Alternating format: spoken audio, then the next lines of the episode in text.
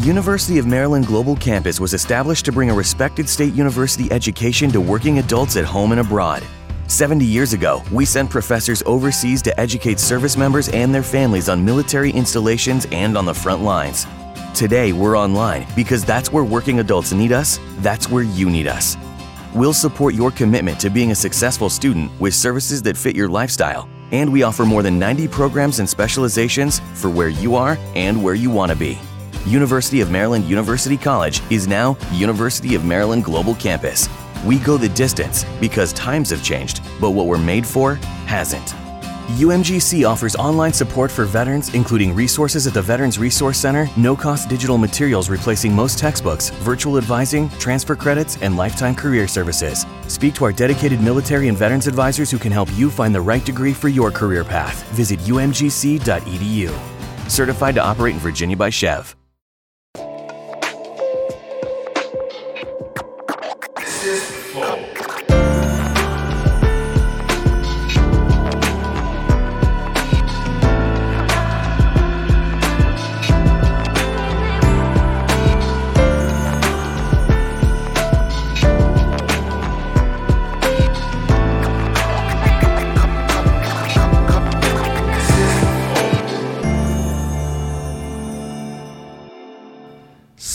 Salve, salve família, bem-vindos a mais um Flow. Eu sou o Igor, aqui do meu lado temos El Monarcon. El presenton.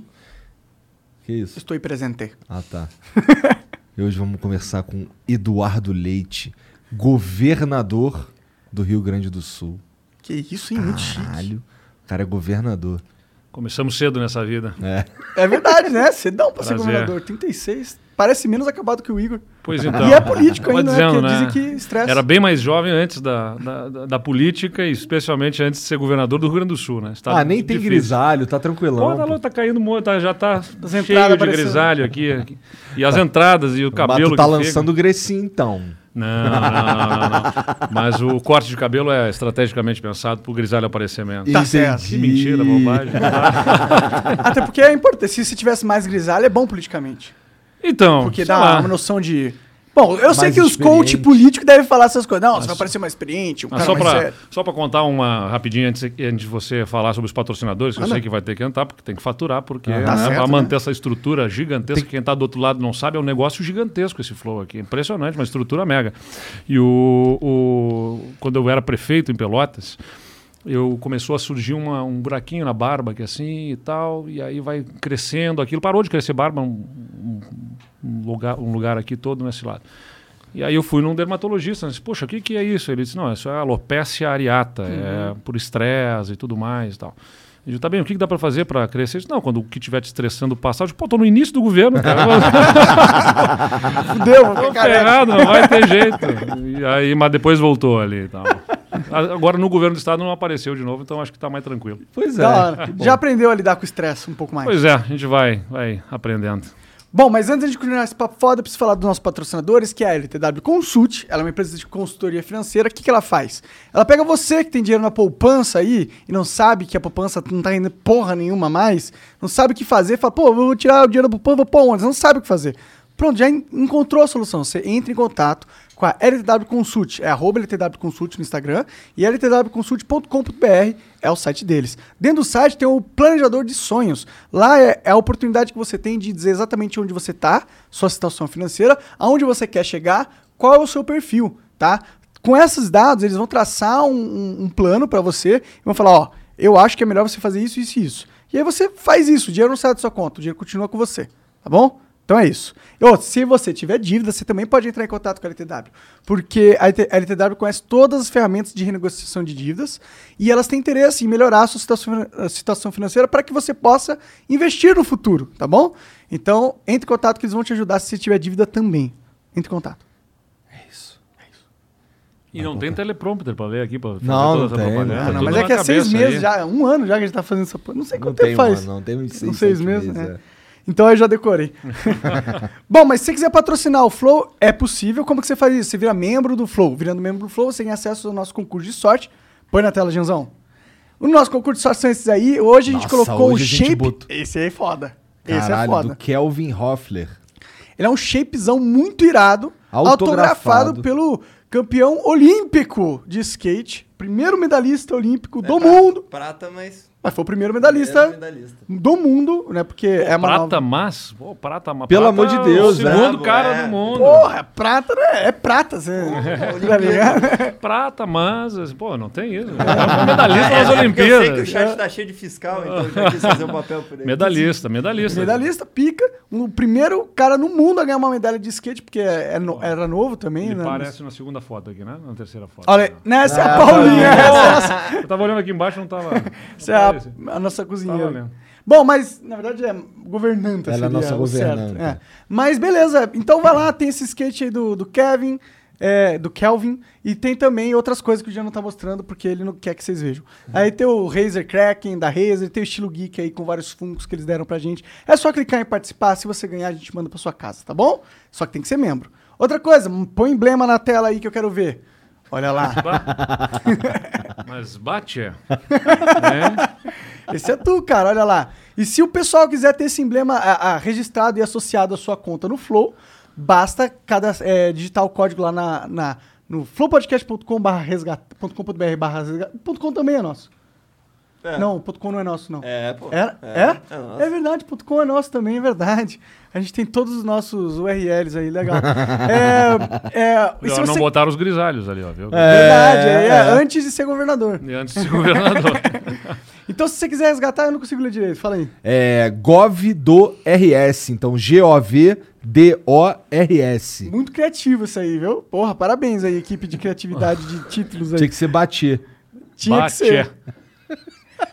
Bom, então é isso. Vai lá, resgata só nas próximas 24 horas, depois não vai dar mais, tá bom? É, quiser mandar mensagem pra gente ou pro governador, são 400 Sparks, a gente tem um limite de 10 mensagens, áudio e vídeo de 20 segundos, tá bom? Quiser mandar uma propaganda, a única propaganda que a gente vai fazer no episódio, no final do episódio, custa 50 mil Sparks, tá bom? Manda pra gente áudio e vídeo de um minuto pra sua propaganda. É isso. It's that. Eu vou That's fazer it. uma propaganda indevida, então. Faz Manda. aí. Eu trouxe aqui um vinho Vamos abri-lo. Da Serra Gaúcha. Hoje pela manhã estava fazendo um ato com a prefeitura de Bento Gonçalves, lá do Vale dos Vinhedos.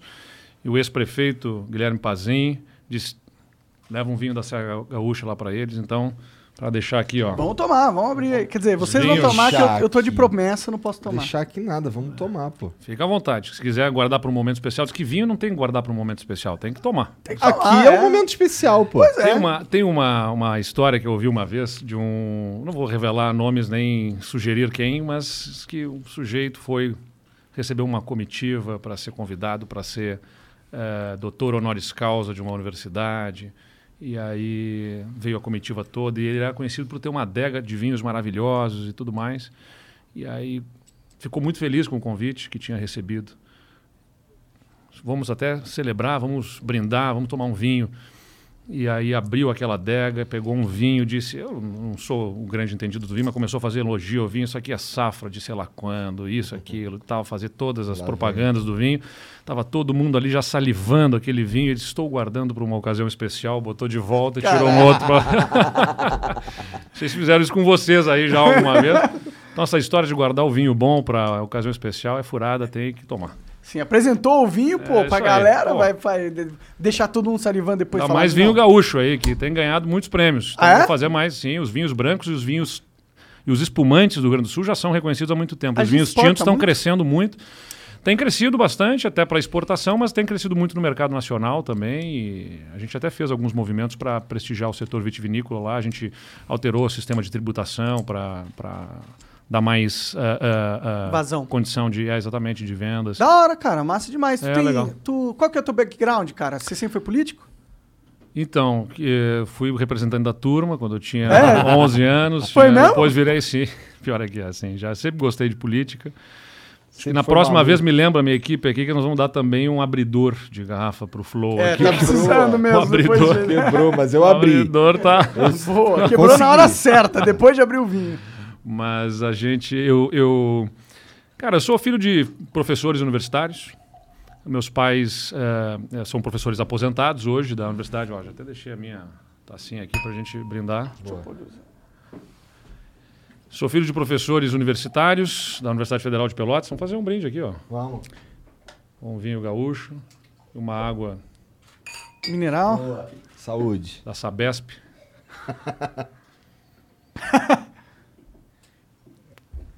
e aí o meus pais, eh, meu pai era professor de direito civil, direito de família, enfim. Ele teve atuação política, mas não era político, assim, né? Ele foi secretário municipal de educação na década Legal. de 80.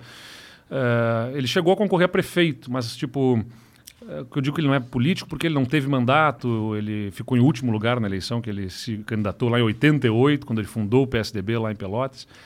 E... Ele fundou o PSDB em Belotas, então. em Pelotas. Entendi. E aí o... o que aconteceu? E a minha mãe era professora de ciências políticas também, né, na universidade.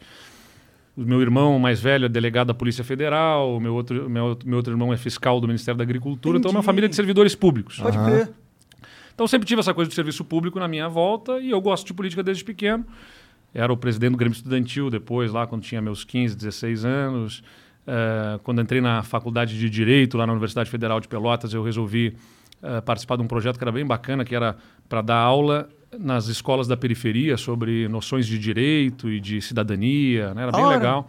Dava Isso é aula o que falta muito nas escolas. O cara É. ensinar qual- como que é, o que, que é ser um cidadão. em... também. É, como é que funciona, né? É, quais Tipo são os assim, seus direitos? Não, desde direitos do consumidor, É. por exemplo, a, também a questão do voto, né? E ah, uma série de situações ali que ensinam cidadania e, e noções básicas de direito, evidentemente, não é para pegar uma teoria de direito nem nada, mas é, é, para orientar as pessoas. Pra dar uma mentalidade mais complexa do mundo É. Isso. pra galera, né? E dava aula, dava aula em três turmas de quarta série em, escolas ah, públicas na periferia da cidade. E aí decidi que com 19 anos eu ia concorrer a vereador. Pela primeira vez eu concorri a vereador aos 19 anos, em 2004. Eh, Eu fui um dos mais votados, acabei não sendo eleito, porque... Como que você é um dos mais votados e não é eleito? Ah, bom, então vamos lá. Agora vamos entrar na teoria política, não, se- sem ser de um jeito chato. Cara, o sistema do, do Brasil né, é voto proporcional no parlamento. O que, que é o voto proporcional? Você vota num candidato, só que esse voto que você dá a um candidato, a vereador ou a deputado estadual, deputado federal, ele não vai. Eh, ele, ele, você não pega a lista dos mais votados e coloca lá dentro. Ele soma no bloco do partido e aí você divide todos os votos válidos de todos os partidos. Então, todo mundo que votou, que não anulou, que não votou em branco, enfim, eh, e divide pelo número de cadeiras. E aí você vai ter. Então, supondo o seguinte, ó, lá tem 20 cadeiras, tem 200 mil votos, divide 200 mil votos por 20 cadeiras, vai dar 10 mil votos por cadeira. Então, a soma dos candidatos de um partido, jun, todos eles juntos, tem que dar 10 mil para conseguir uma cadeira, 20 mil para conseguir a segunda cadeira. E assim vai indo. Né? Aí define que é o tipo de coisa que até estão mexendo, já mexeram alguma coisa na legislação, porque o que, que acabava acontecendo? Teve episódios em que, sei lá, quando o Clodovil foi eleito, fez um milhão de votos e acabou, Acabou levando um monte gente, de porque- gente. Exatamente, porque você pega os votos Então E- tu teve muito voto, mas seu partido não. é, o que aconteceu foi que a nossa coligação fez duas cadeiras. Eu fui o terceiro. Puta, Então eu fui mais votado que muita gente que entrou, mas Não o acabei não pra pegar uma a, a nossa coligação não elegeu o suficiente. Você foi o terceiro mais votado da sua coligação. Exatamente. Entendeu. Aí Não tem mais coligação para vereador, tem? agora não pode mais. Não E, aliás, mais. foi o que o Congresso decidiu essa semana. Estava É. discutindo se ia voltar a coligação, se não ia. E o Senado deliberou que não, não volte a coligação. Que eu acho um negócio certo, porque Eu também acho. a gente precisa ajudar a reduzir o número de partidos. E outra Não, coisa, o cara tem que votar em alguém e eleger essa pessoa. Não dá pra eleger uma, votar em alguém e eleger outra pessoa. Bom, não faz aí, aí é um negócio, aí vamos discutir uma, uma teoria assim, que é mais, tentando mais uma vez deixar, né, para que todo mundo acompanhe e não troque para outro canal do YouTube aí, sem, sem ficar enfadonho.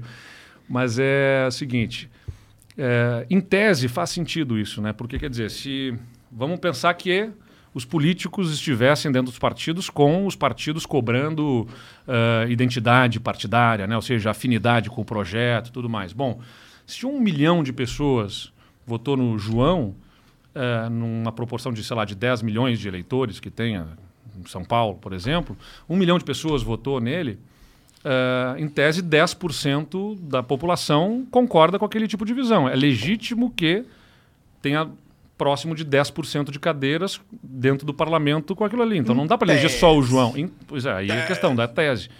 O sistema proporcional ele é defendido por alguns porque ele, ele é o que menos desperdiça votos, entendeu? Porque se você pegar simplesmente os mais votados e colocar lá dentro, todos os que votaram em todos os outros candidatos, Não o são voto representados. foi é colocado no lixo, entendeu? Não estão representados.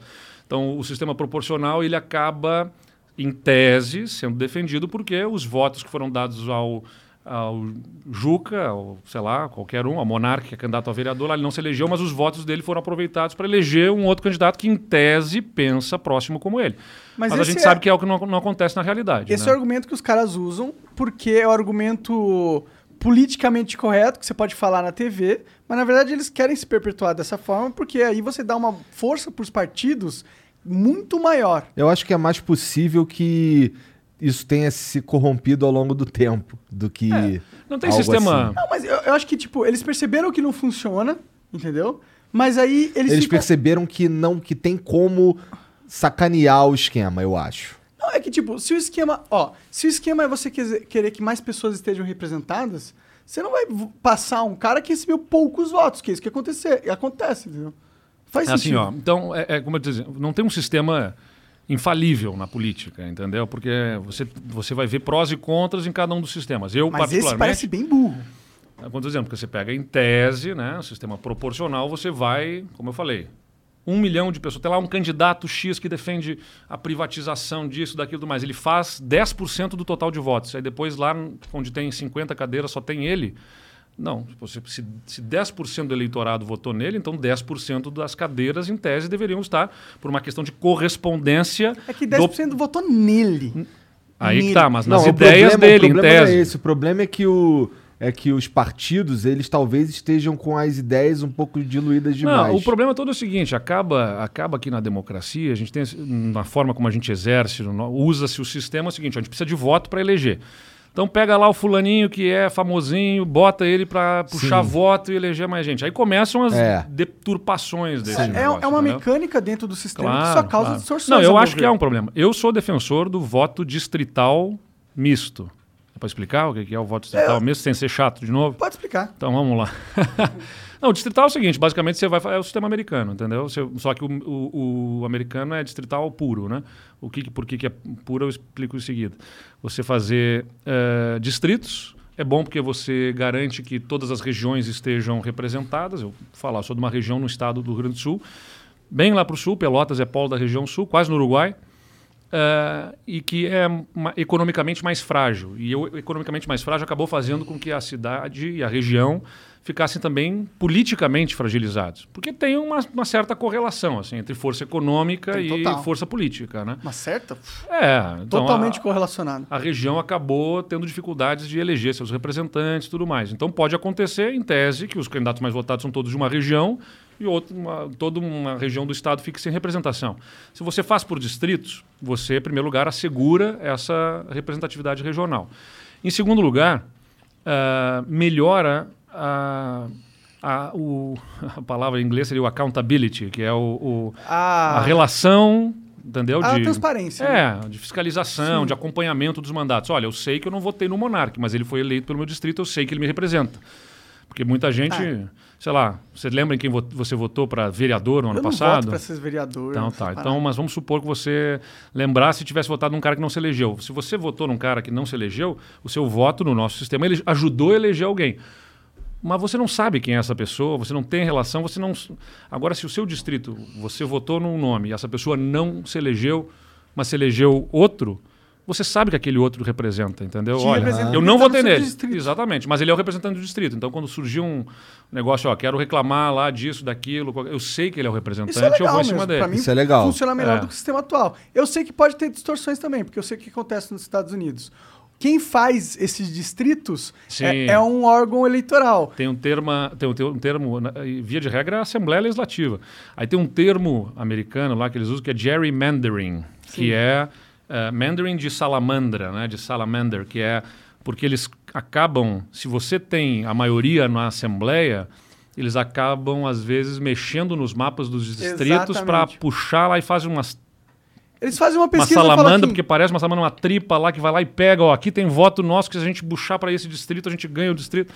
Aí começam a fazer deturpações. eles fazem uma pesquisa assim, ó, eles têm os democratas e os Sim. republicanos. Ela fala, onde tá os democratas? Ah, tá nesse, nesse, nesse bairro. Beleza. Se nós somos democratas, nós controlamos quem faz o distrito. Vamos fazer um distrito onde a gente sabe que só tem democrata. E aí a gente sabe que os democratas vão ganhar. É, isso É. que acontece. Bom, mas enfim, como eu tô dizendo, não tem sistema infalível, entendeu? Não, não tem. Eu tenho Aí- uma ideia de um sistema aqui na minha cabeça, Vamos mas lá, eu não vou aí. falar. Não, Vamos não lá, falar. compartilha Fala, com a fala, gente. fala, fala, fala, Fala, fala. é que eu sempre falo, a galera vai me odiar. Que é Diz a aí. democracia líquida.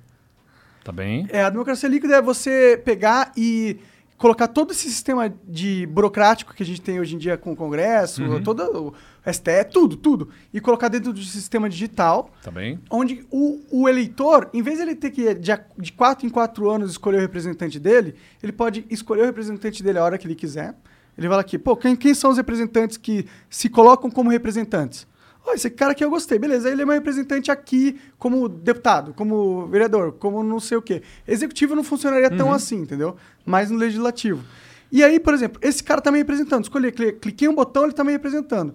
Sim, ele tem que ficar validando permanentemente, ou seja, ele não tem, se perder o número de... Se eu quiser, ah, se eu, ele- amanhã ele fizer uma merda, Aham. eu tiro e coloco em outro cara, Ah. entendeu? Ou, ou eu posso fazer o seguinte: eu dou esse meu poder de voto para esse cara através do aplicativo. Porém, o seguinte, ele tá com esse poder. Todas as leis que vier e ele tiver que escolher, quando ele escolher uma coisa, ele já agrega o que eu pus meu poder de voto para ele ali. E aí. É uma, é uma, uma espécie de gamificação da, da, da é uma democracia. assim. siste- sistematização. Não, eu entendo que é o seguinte, eu entendo o teu ponto e acho que é bem válido que se debata. Aliás, acho que a gente tem uma crise de democracia que precisa ser debatida, porque tem uma desconexão entre representantes e representados, entendeu? Acho que isso é muito claro. A vida, eu costumo dizer, a vida das pessoas ficou mais rápida e o governo Lento. ficou cada vez mais lento, porque na verdade é cada vez mais uma etapa, mais um balcão, mais um negócio, mais um- uma burocracia para se respeitar. E essa desconexão vai gerando estressamento, porque a sociedade está com a vida dela, quer dizer, se desintermediando de todas as Parece formas que a gente é refém do aplicativo. Estado. E o Estado está lá atrás ainda.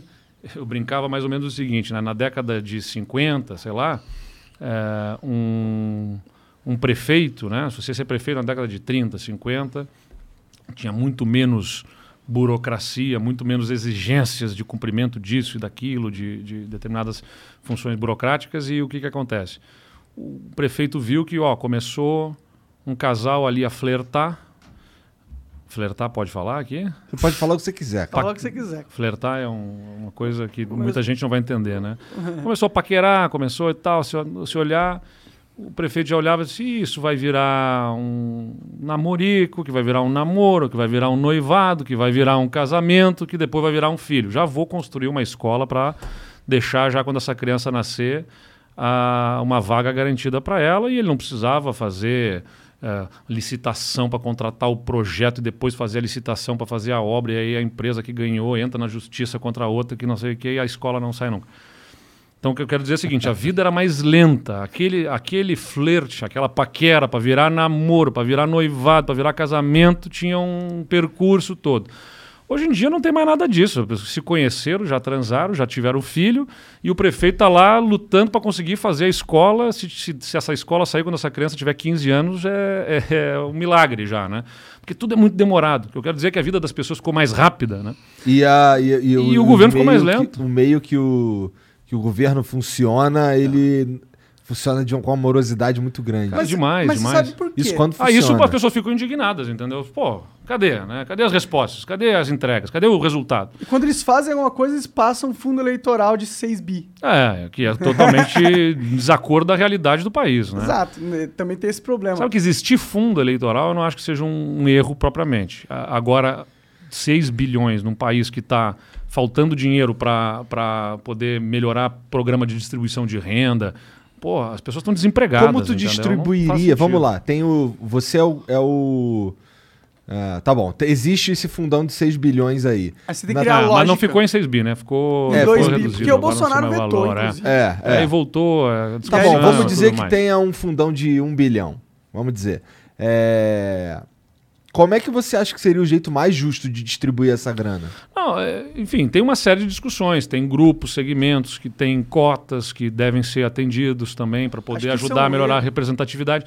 Cara, não é um erro, porque é o seguinte: você tem que ajudar a poder que viabilizar a representatividade do de grupos. cidadão individualmente. Não, aí, peraí, vamos explicar aqui o seguinte. As campanhas eleitorais elas têm um custo, entendeu? E se não tiver o financiamento público, determinados Não, públicos com continua, determinadas causas, continua. eventualmente não vão conseguir se financiar para poder fazer representar Mas isso lá. pensa. E só vai entrar quem tem um financiamento privado, conquistado, sabe-se lá, atendendo o que interessa. dividisse Que esse- também não é um problema o financiamento privado. Eu acho que é importante que possa haver o financiamento privado. Sempre de forma transparente para saber, ó, fulaninho ali é financiado pelas empresas de tal setor atendendo tal interesse, que pode ser legítimo também, não tem nada Sim, de é errado, democracia. entendeu? Agora, é, é bom que fique transparente isso. E se a gente pegasse esse fundo e dividisse proporcionalmente pela população, no sentido que não dá o dinheiro para a pessoa, entendeu? Mas chega toda a eleição, ela tem uma cota que, Uhum. que é distribuída unitariamente, individualmente, e ela pode selecionar. Eu acho que esse pode. parte do dinheiro vai para esse candidato, essa parte vai para esse candidato, essa parte vai para esse partido, se ela quiser. Eu acho que é uma ideia que eu acho que é bem válida. Sabe que na França, eh, eu não, não, não sei bem como é que é o sistema, mas eu, eu tenho já essa leitura, que eles têm um sistema em que o candidato é ressarcido depois, mas ele desde que ele tenha obtido um número X de votos. Porque quer dizer, se ele não conseguiu ter um percentual X, eh, ele não conseguiu convencer a população minimamente da sua ideia, então ele não vai receber dinheiro público para se ressarcir. Então é meio que o contrário, o cara faz É, lá eu a ainda sua, acho que sua essa outra campanha. mecânica é melhor. Pode ser. O ruim é a gente ter, tá do jeito que a gente tá agora. É. Que é os caciques políticos decidem quem são os amiguinhos deles que vão ganhar É, enfim, grana. eu acho que assim, a gente não vai, evidentemente, resolver assim todo o é sistema representativo, discutir. mas esse debate tem que acontecer, porque está, sem dúvida nenhuma, uma, a- a- uma crise na democracia, que não é só do Brasil, ela é do mundo, entendeu? Tem essa desconexão, essa, esse nível de contestação.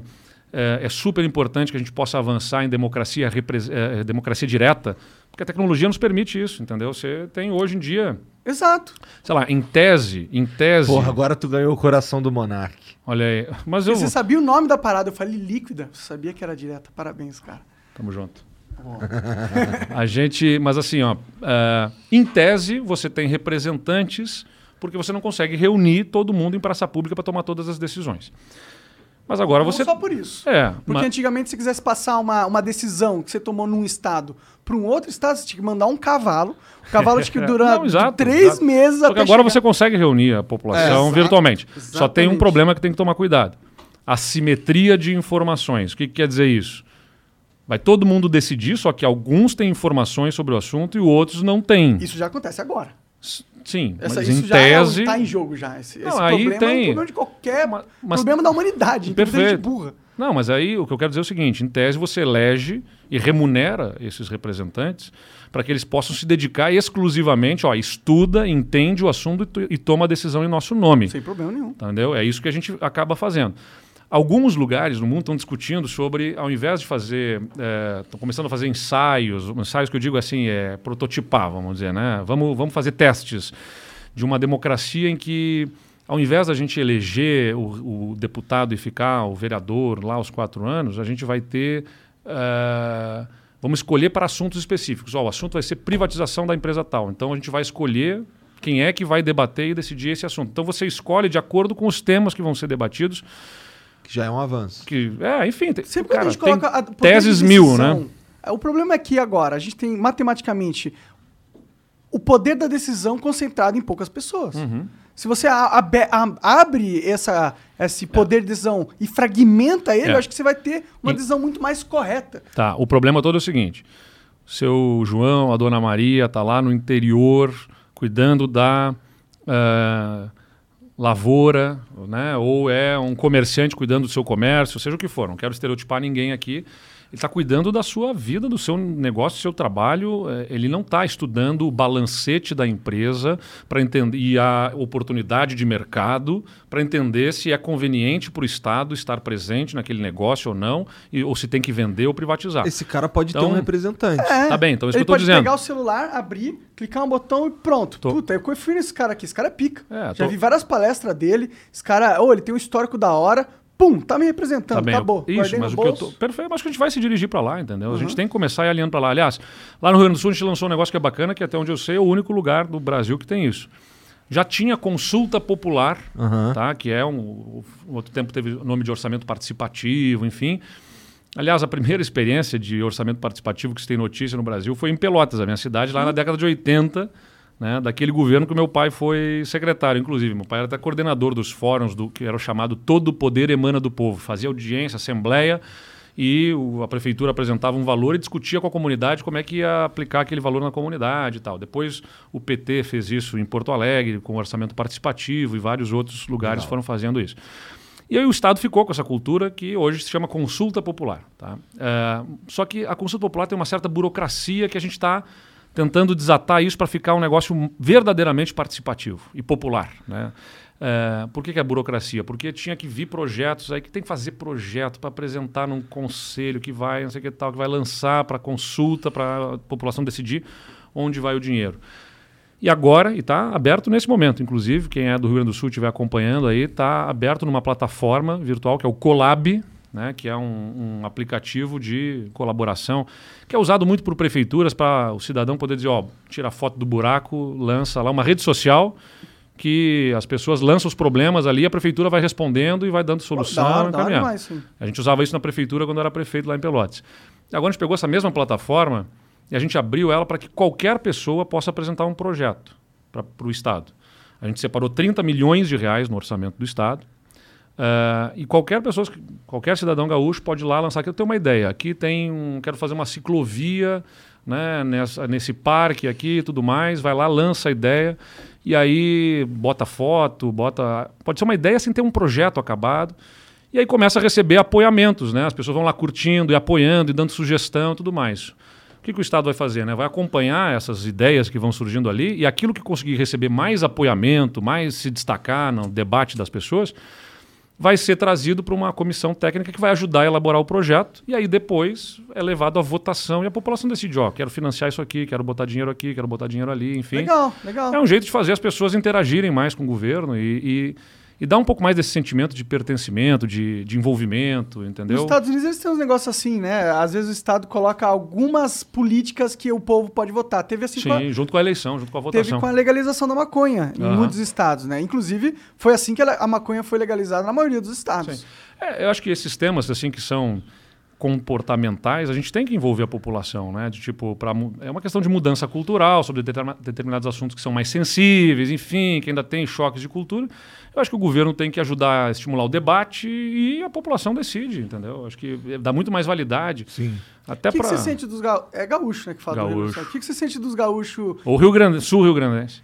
Mas gaúcho. é gaúcho. em relação a esse tema, as drogas? Eles são mais conservadores? Eles são mais liberais? Ah, Como ainda, ainda tem. É um de- eu acho que não é muito diferente do que a gente vê no Brasil, assim, nas pesquisas que, que eu fiz. Estão na média. O Brasil é, momento, bem conservador nesse sentido. É. 60% da população Acho que não aprova, eu acho.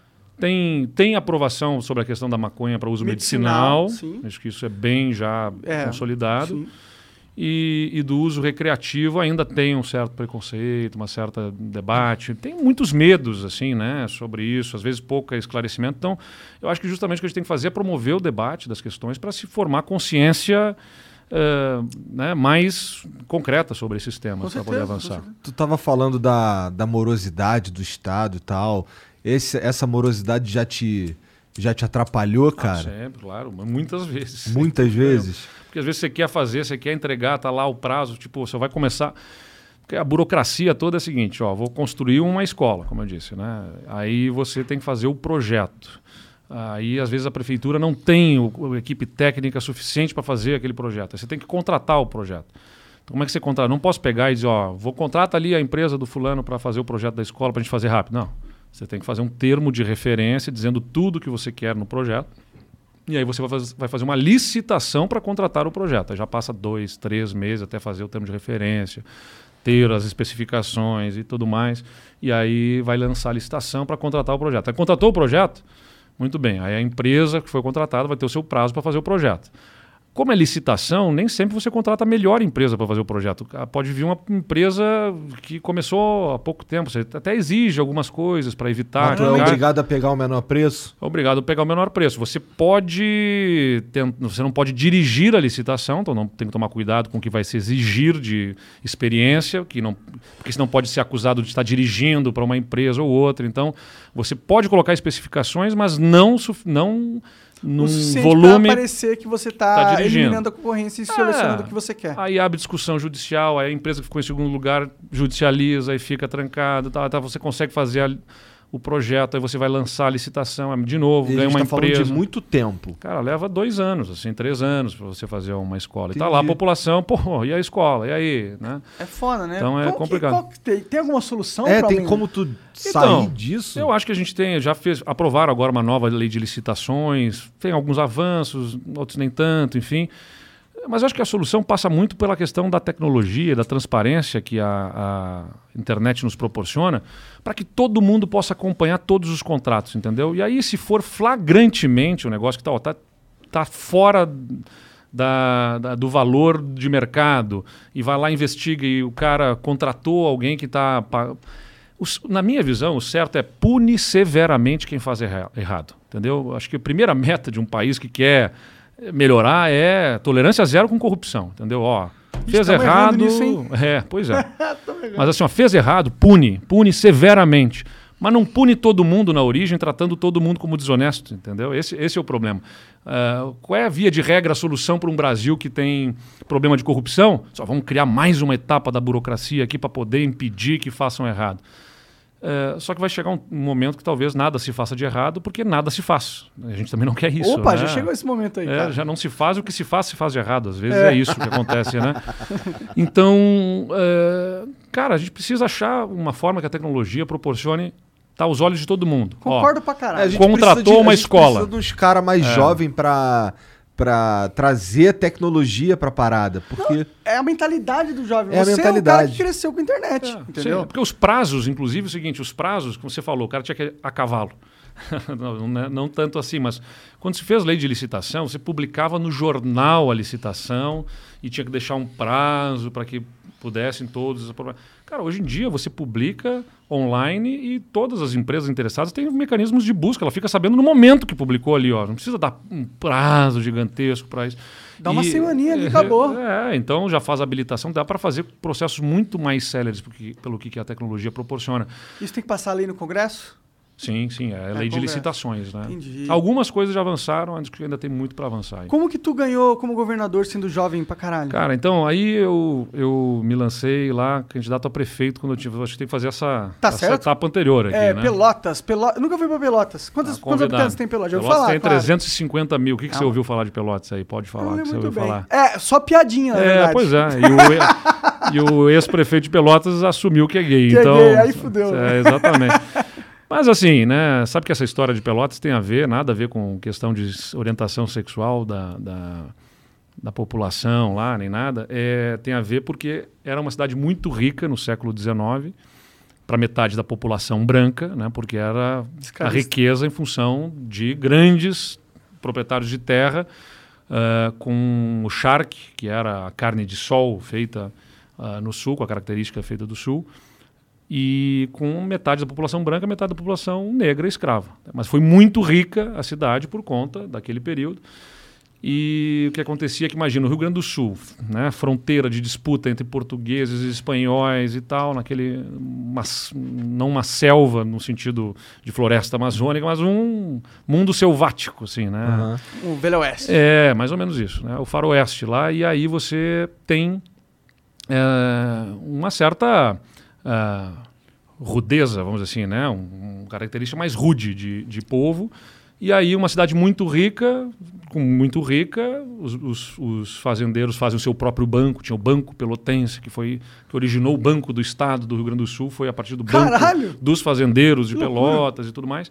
E aí mandava os seus filhos estudar na Europa, né? E quando voltavam da Europa, voltavam com hábitos mais refinados, com ah, as roupas rendadas, né? Os hábitos ah, europeus, um refinamento, vamos dizer. E aí, claro, naquela, naquele mundo de gente rude, acabava aquilo sendo característica de afeminados e tudo Ah, mais. entendi. Daí que surgiu Daí que vem um pouco da piada, né?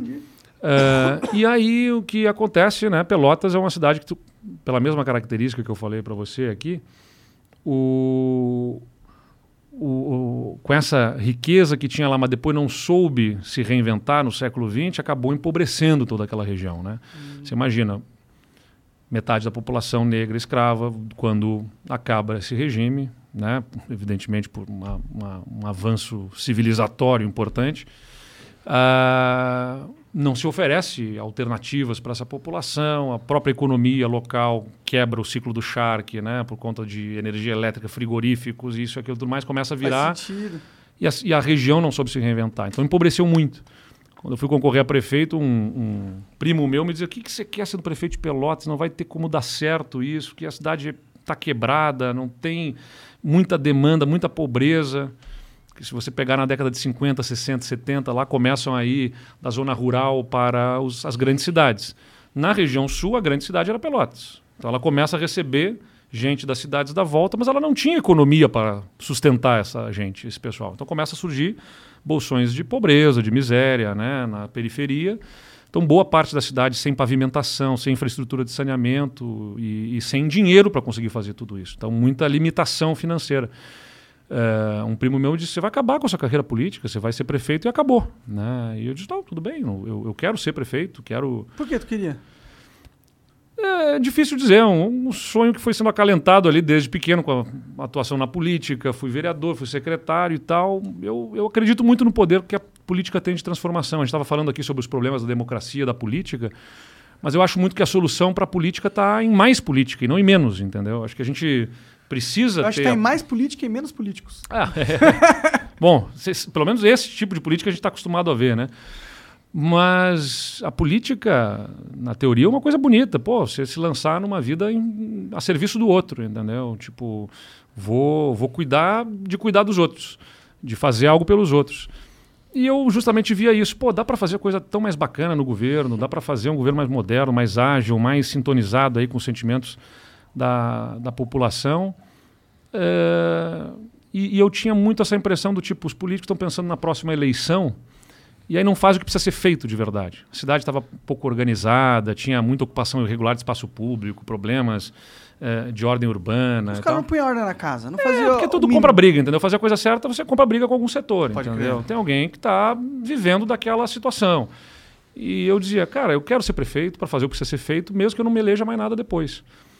Mas acabou que fazendo as coisas que eu fiz lá, tipo, tinha um monte de trailer irregular ocupando o espaço público, tipo assim, as principais praças, as principais avenidas, não era mais trailer, que hoje é food truck, bacana, legal, bem organizado. Mas era, o cara botou um trailer, tirou as rodas, fez um alicerce, fez um puxadinho e estava ocupando um estabelecimento comercial na praça ali, em condições precárias e tal. E eu me propus a comprar a briga para organizar isso. Tinha 300 trailers nessas condições pela cidade. E é uma briga. Pô, você vai dizer para as pessoas que estão lá, muitas há 15, 20 anos, que ó, acabou, não dá, a gente tem que botar ordem. A cidade é, tem mais de 200 anos de história, é bonita, cidade histórica. A gente precisa organizar a cidade para que a gente possa usar mais desse potencial até turístico, que a cidade tem vocação, mas que por estar mal cuidada acaba explorando pouco. Só que hoje em dia as pessoas vêm e dizem, pô, legal, o prefeito fez a coisa certa. Mas naquela, naquele momento que você compra briga, pá, não, é contra o trabalho, é contra isso. Então, fazer as coisas certas às vezes leva tempo até as pessoas Como que você perceberem. tirou entendeu? esses monte de trailer da rua? Aí é a mesma coisa que eu aprendi que a política exige muito, que está faltando no Brasil, que é diálogo. Cara, eu recebi todos eles na, na prefeitura e disse para eles: olha, vai ser traumático, é ruim. Eu vou trabalhar para que seja o menos traumático possível para vocês. Vamos dar prazo, vamos organizar, vamos permitir que possa ser feito de outro jeito, de forma organizada. Vamos organizar para que seja um negócio que não fique ruim para vocês, mas que também não fique nessa bagunça que está hoje. Mas a gente vai ter que resolver isso. Não tem como não resolver isso na cidade. Então recebi eles todos na prefeitura e dialoguei com eles. Aliás, foi a mesma metodologia que eu usei para poder resolver os problemas do Rio Grande do Sul. O Rio Grande do Sul estava totalmente quebrado, ele não estava pagando Mas o qual salário. Foi a do- dos trailers, no final das contas? Não, O no final das fez? contas, o que a gente fez, ó, estabelecemos um prazo. Negociamos lá com o Ministério Público, com os próprios ah, donos de trailers. Depois chegou mais perto do prazo, eles ainda tinham dificuldade, a gente deu mais um pouco de prazo e tal. Só que aí eu disse para eles, ó, nós vamos permitir que vocês atuem como food trucks com um trailer que vem, se instala, fica naquele horário, sai fora e tal. Vamos fazer um edital para organizar que ponto que é de quem, os pontos que pode ter também, para não ficar também qualquer coisa em qualquer lugar vai ter que cumprir requisitos mínimos e tudo mais. Agora só tem uma coisa: só vai poder participar desse edital quem no dia X não estiver mais com o seu trailer lá instalado. Se no dia X aqui a gente vai fazer uma ação de fiscalização da prefeitura, vamos passar por toda a cidade, quem estiver com o seu trailer aqui instalado não vai poder participar depois na forma correta. Então o pessoal entendeu Então e, você não excluiu os caras, você só Não. regulamentou. e organizamos para ficar de um jeito melhor. Uh, muita gente optou por não voltar como trailer e ir para dentro de um, de um prédio, entendeu? E fazer um restaurantezinho diferente. E, e é bacana porque muitos que eu que estavam contra, que se opuseram, depois me encontravam e dizer, pô, eu era contra, prefeito, mas eu entendi que foi melhor, crescemos de outro Ah, jeito legal. e tudo mais.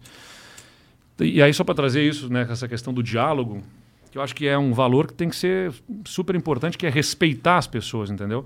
Eu não posso achar que a minha visão simplesmente está certa, eu vou passar por cima, ó, esses caras estão errados, eu vou passar por cima deles, vou fazer o que tem que é certo e tal. Pô, os caras estão trabalhando, entendeu? E durante 20, 30 anos a prefeitura tolerou que fosse feito daquele jeito que era errado, entendeu? Então, vamos chamar, vamos conversar, vamos tentar achar saídas negociadas. Estou dizendo isso porque quando assumi o governo do estado, aí me lancei, terminei meu mandato de prefeito com 90% de aprovação, Legal. ajudei a eleger minha sucessora, não sou, não, eu sou contra a reeleição, então ajudei Você só a... ficou um mandato, então? Fiquei só um mandato, Ah, eu não legal. concorri à reeleição. Interessante. Eu sou crítico da reeleição e já disse que... Até pra presidente? Até para presidente. Se- Eu já tinha dito que não ia concorrer a governador de novo, Uhum. duas vezes, né? Reeleição e vou cumprir isso, independentemente de qualquer coisa. Eu não vou concorrer à reeleição porque eu sou crítico da reeleição. E aí ajudei a eleger minha sucessora. A primeira mulher a ser prefeita lá em Pelotas foi a minha vice-prefeita, que foi eleita logo em seguida de mim. Ali. Da hora. E, e continuou legal? Ou Também, ela foi reeleita agora. a Paula é ótima, a Paula é ótima. Aliás, a primeira e única mulher a governar uma das grandes cidades Ah, lá é? até Que- agora, no Cara, Rio que do Sul. pena, mas que foda. É, mas é, é bacana. E pessoa super do bem. E, e aí o que aconteceu? Ela foi eleita com a maior votação da história da cidade. né? E, e todas as grandes cidades do Rio Grande do Sul, os prefeitos perderam as eleições com os seus candidatos. Só Pelotas elegeu. E aí isso o pessoal olhou e disse, poxa, o que que aconteceu de diferente aqui em Pelotas? Né? E aí, aí começaram a levantar meu nome para ser candidato a governador do estado. Eu não levava aquilo muito a sério. Como eu falei, pô, prefeito de Pelotas já era, pra, segundo alguns, para acabar com a minha carreira política, que dirá virar governador do estado. Mas aí se tu não queria ser reeleito, mas você queria continuar na vida pública, eu imagino.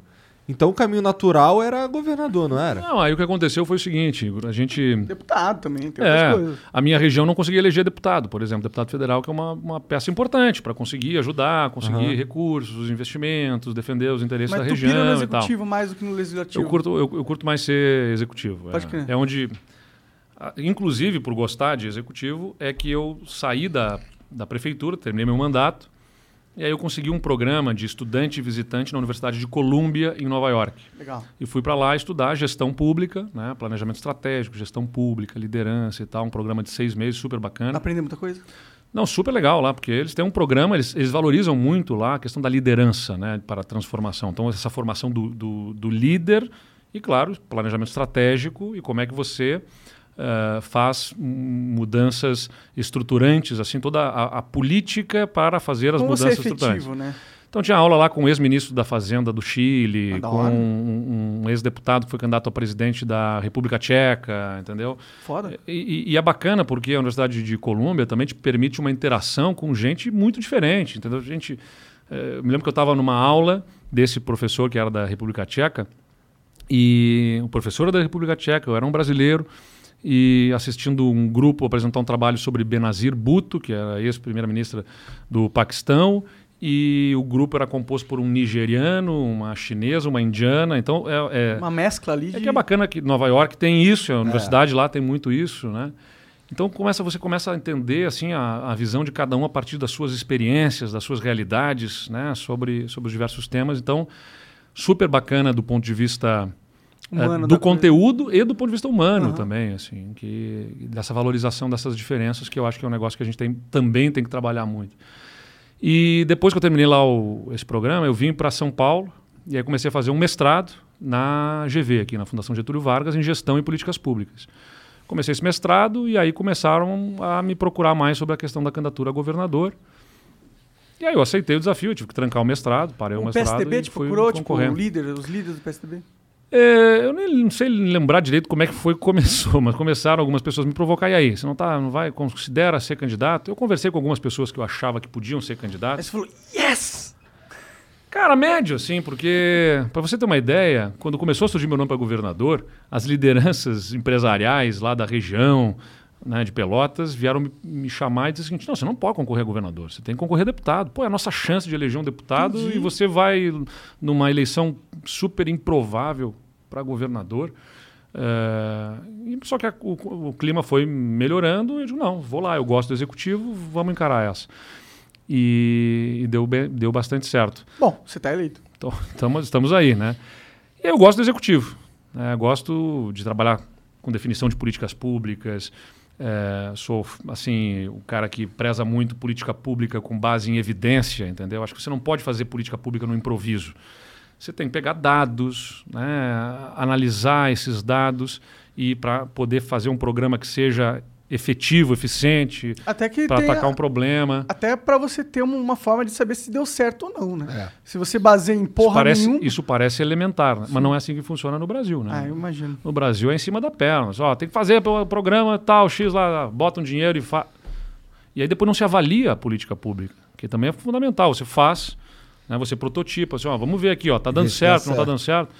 Descontinua, então para, ó, não deu certo, não deu problema aqui, então para, para de botar dinheiro nisso e vamos bolar outro programa de outro jeito, mas até que se ache uma fórmula que se acerte. Mas no Brasil não, é, o né, o orçamento é meio inercial, ou seja, Começou, tá lá, fudeu. tá lá o dinheiro, ah, sempre... e via de regra, se você perguntar, mas por que, que faz isso desse jeito? No serviço público, você vai ouvir muitas vezes a resposta do porque sempre foi assim. Então, mas sempre foi assim, não é resposta, você tem que ter uma razão. Por que, que faz desse jeito e não de outro jeito, né? Então você tem que estar disposto sempre a questionar, a rever. Então eu gosto muito disso. E aí, só que também, de novo, né, alguns me diz, amigos me diziam: pô, você vai concorrer a governador do Rio Grande do Sul, estado que nunca reelegeu nenhum governador. Sério? Nunca reelegeu. Gostei desse estado. E vai continuar sem reeleger. E aí né? eu brinquei, exatamente. Só se depender de mim, vai continuar sem reeleger, porque eu não sou candidato.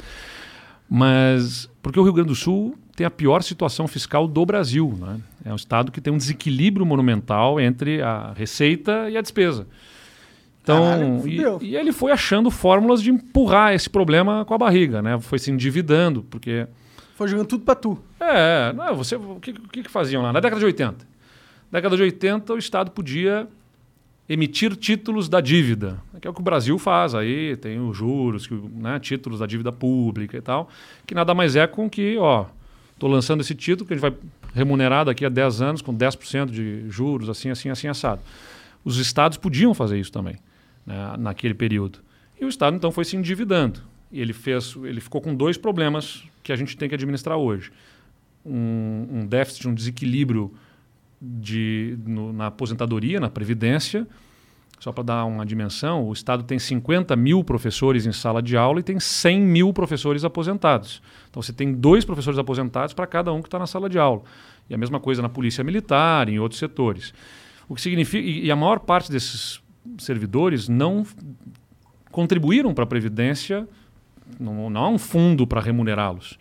Nem acaba- existe a lógica de fundo na Previdência, É, né? exatamente. É um negócio de, opa, você que tá jovem dá pro velho É. e pau no cu do É o sistema de repartição que É, chama. que é Só que é o seguinte, tem 50 mil trabalhando e contribuindo e tem 100 mil ganhando. Então não, faz fecha essa conta. É. Então o que, que acaba acontecendo? Da onde que sai o dinheiro para pagar os aposentados? Do tesouro. O que, que é o tesouro?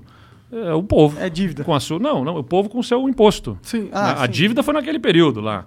Só que hoje em dia a gente. Aí o que aconteceu? Eh, você tem. Chega na- no plano real, 94, e aí o governo, para poder estabilizar a economia, o que, que ele faz?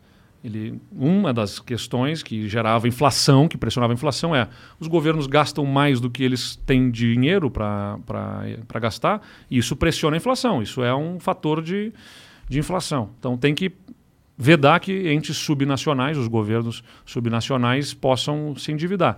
O que, que faz o governo federal? Ele encampa a dívida toda, ele traz a dívida toda dos estados para ele e os estados passam a dever para o governo federal. Então a gente tem uma dívida gigantesca com o governo federal, que está se pagando desde então, que não se termina de pagar. Quantos e- bilhões são? Sabe? Cara, o estoque é, se não me engano, 70 bilhões de reais. Tá?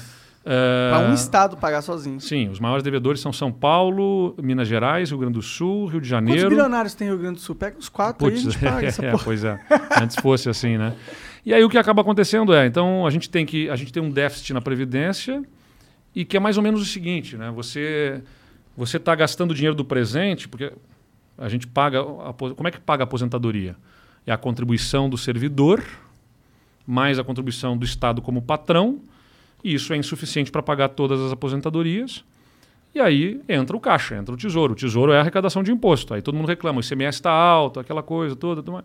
Sim, mas aqui a boa parte do ICMS não é usado para pagar coisas no presente, é para pagar o passado que foi deixado por outros governos, que deram benefícios, vantagens para servidores, que incorporavam, levavam isso tudo para aposentadoria. Então você tem aposentadorias altas né, e, e de um grande número de servidores sem ter fundo para pagar. Tem como cortar essa aposentadoria que Não, é... a gente fez reformas profundas lá, mas não pode cortar, porque essas pessoas também não são culpadas, entendeu? Mas, Você pô, se elas terminar. têm... Se ela é professora, tá ganhando 100 mil reais por Não, mas não tem professor ganhando Não, não 100 tem, mil. não Não, não, não tem. Não, mas, mas, tem eu tô uns, uns seguinte. caras amigos dos caras ligando. Não, mas você tem. Você tem. Não, tem, tem servidores de alto escalão ganhando muito. Ganhando. E tem ah, também, eventualmente, o que, que acaba acontecendo de distorção? Um professor lá conseguiu acumular mais vantagens que o outro e, e levou aquilo para aposentadoria. O outro não conseguiu acumular tanto, ganha menos. Então tem muitas distorções na forma de remuneração. O que, que a gente fez? Eu fui muito sincero na campanha. Ó, não tem como. a- o Estado estava por três anos sem conseguir pagar o salário do servidor em dia. É, o último dia útil você tem que pagar o salário do servidor. O Estado não conseguia pagar. Então ele chegava lá no último dia útil, ó, não tem dinheiro. Vou te pagar daqui a cinco dias, dez dias, nós vamos pagar todos os servidores mil reais. Depois mais cinco dias vai pagar mais dois mil. E aí às vezes começou a encostar na folha seguinte. Tinha que estar pagando a folha do mês seguinte, não tinha terminado de pagar a folha do mês anterior. E isso ficou por cinco anos. Quando eu assumi já estava em três anos que estava o salário sendo pago dessa forma. É, e eu falei na campanha, não tem como resolver uma situação dramática nas contas com, com soluções simpáticas. Vai ter, vai, vai, vai ser antipático. Porra, tu falou isso na campanha e ganhou. Falei na campanha, pode consultar lá. Eh, e aí eu disse, nós vamos ter que fazer, vamos ter que discutir carreira dos servidores, vamos ter que discutir previdência para poder ajustar esse Estado. Aí ganhei a eleição, que, que eu faço a primeira coisa? Eu chamo deputados, vou na bancada dos deputados, inclusive os de oposição, não esperando que eles fossem me apoiar, me ajudar nas minhas medidas. Mas eu digo o seguinte, olha, eu fui eleito com uma agenda. Tá? Eu falei dessa agenda e eu estou trazendo essa agenda aqui para vocês. Vocês foram eleitos com a agenda de vocês. Não é o deputado A ou B. É uma parte do povo gaúcho que está ali, que pensa de um outro jeito. E eu governo para esse povo também. Eu tenho que ouvir, entendeu? Claro. O que eu acho que está errado na política brasileira é porque está essa coisa do um contra o outro para tentar destruir quem pensa diferente. Eu acho que a gente tem que enfrentar as ideias, a gente tem que enfrentar os problemas e não enfrentar as pessoas. É, pô, tem lá uma bancada de oposição em 55 deputados, que hoje no Rio Grande do Sul essa bancada de oposição tem 15 deputados, tá? De oposição declarada assim ao governo que pensa de outro jeito. Não, é, não são 15 deputados, é uma parcela do povo gaúcho que está ali representado, que pensa daquele jeito. E eu preciso entender, ouvir, debater e ganhar com base nos argumentos, e não tentando passar por cima dessas pessoas, tentando destruir eles. Aí o que, que eu faço? Eu vou, assumo o governo e vou em cada um dos sindicatos. Janeiro, fevereiro de 2019, eu fui lá no sindicato dos professores, na associação dos policiais, no sindicato dos agentes penitenciários, em cada um deles, fui na sede de cada um deles e disse: ó, nós vamos propor para vocês coisas que vocês não vão gostar. Mas eu assumo um compromisso com vocês. Vocês vão saber antes de eu mandar para a Assembleia e vão ter a oportunidade de contestar para mim. Então organizei lá, determinei a minha equipe, ó, vamos bolar os planos, os projetos, tudo mais. E vamos levar para. Aí chegamos no final do ano, organiza numa cartilhazinha para poder. Porque não adianta pegar e mostrar um projeto lá complexo, né? Organiza uma cartilhazinha mostrando o que está na lei, o que, que a gente quer mudar, como é que vai ficar, e na outra coluna, por quê, né? Qual é a razão da gente estar propondo aquela alteração? Fizemos uma cartilha tudo mais. E aí voltei depois lá, sei lá, setembro, outubro de 2019 e chamei cada sindicato e fiz uma apresentação para cada um deles. Assim, tinha dias que eu tinha reunião com três, quatro sindicatos na colada, assim, um depois do outro apresentando, ó, isso vai ficar assim, isso vai ficar desse jeito, tudo mais. Agora estou passando para vocês, vocês têm um prazo para me devolverem com as considerações de vocês. Né? Eu sabia que eles não iam gostar, que eles iam protestar, Eles não gostaram. mas eventualmente vinham contribuições que a gente fez até concessões, entendeu? Vieram Pô, contribuições legais Sim, mesmo? em alguns casos, ó, aqui dá para atender o negócio do vale alimentação, aqui dá, aquilo que dava para atender sem quebrar a espinha dorsal das reformas que a gente estava fazendo, a gente buscou atender. Então teve um bom diálogo, né? Então acho que a gente é um bom exemplo no Rio Grande do Sul, não apenas do que se fez, mas do como se fez. entendeu? Sem passar por cima de ninguém, com diálogo, o que não significa convergência em todos os temas, não é? Não ficamos esperando consenso, porque também o diálogo não é um fim em si mesmo, né? Você dialoga, dialoga, dialoga, tem que tomar decisão e fazer. Porque senão você fica só discute, Só discute, discute, é legal, discutimos, não chegamos a lugar nenhum e então você tem que ter diálogo e decisão e faz a coisa acontecer.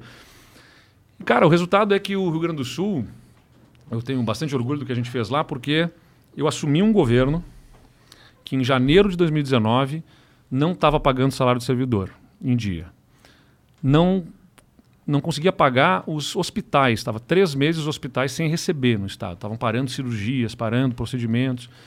Os municípios estavam sem receber por seis meses os repasses da área da saúde do Estado, para financiar programa de UPA, SAMU, entre outras coisas que o Estado cofinancia, ele paga junto com o Ministério da Saúde aqueles programas. O Estado estava sem pagar. Tinha uma dívida na saúde de 1 bilhão e 100 milhões de reais Caralho. entre, entre fornecedores de medicamentos, eh, os municípios e os hospitais. Então o Estado não pagava salário, estava sem pagar fornecedores, não fazia nenhum investimento, as estradas deterioradas, muita dificuldade. Nossa, absurdamente quebrado mesmo. Total. Ultimate. Não, não, quem- assim, não não estou fazendo drama aqui, é só pegar lá ranking da competitividade falido dos estados, vai ver que o Rio Grande do Sul era o último em solidez fiscal, né? que é o, o, o que diz da incapacidade de a receita cobrir a despesa. E, além de tudo, estava com o ICMS aumentado, porque como o Estado estava quebrado, aumentaram né, o ICMS, e eu tive até que pedir prorrogação daquele aumento extraordinário de ICMS, porque pô, me dá tempo para arrumar as coisas para a gente poder promover redução de imposto.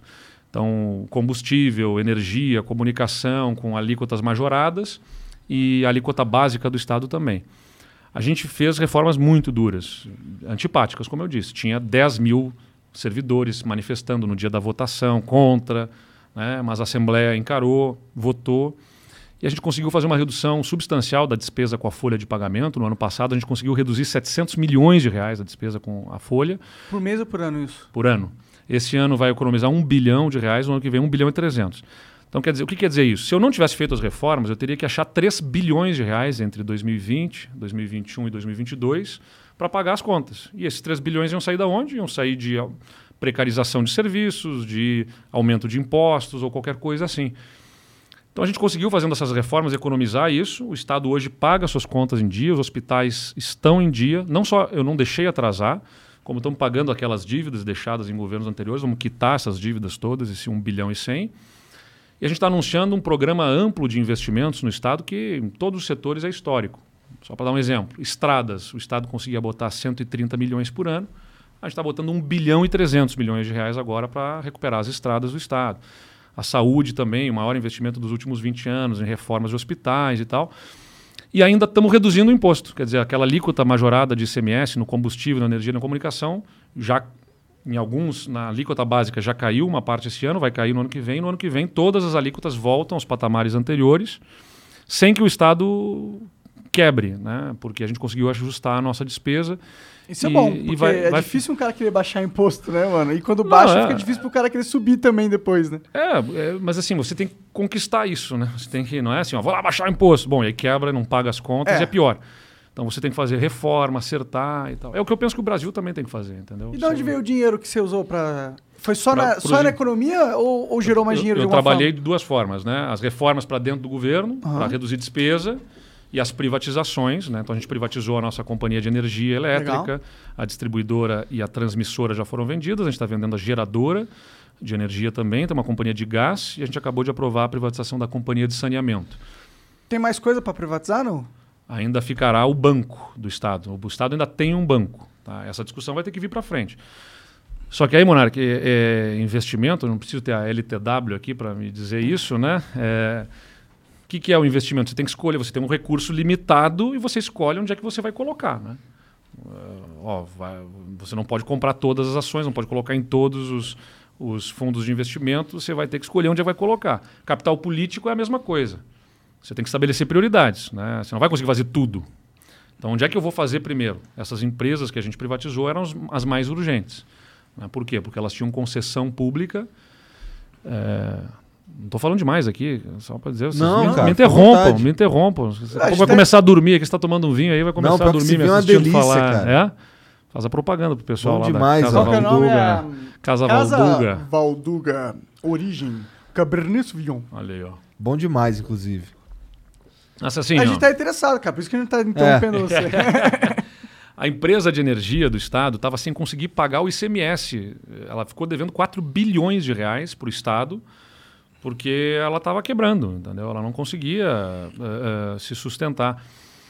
Então ela tinha que ser privatizada. Porque quando você privatiza, acho que é importante ter clareza disso, uma empresa de energia, uma empresa de gás, uma empresa de saneamento, não quer dizer que você vai entregar para o privado para ele fazer o que quiser. Isso que tem que tá- ficar claro para as pessoas. O Tem um contrato bem. O serviço é definido. público.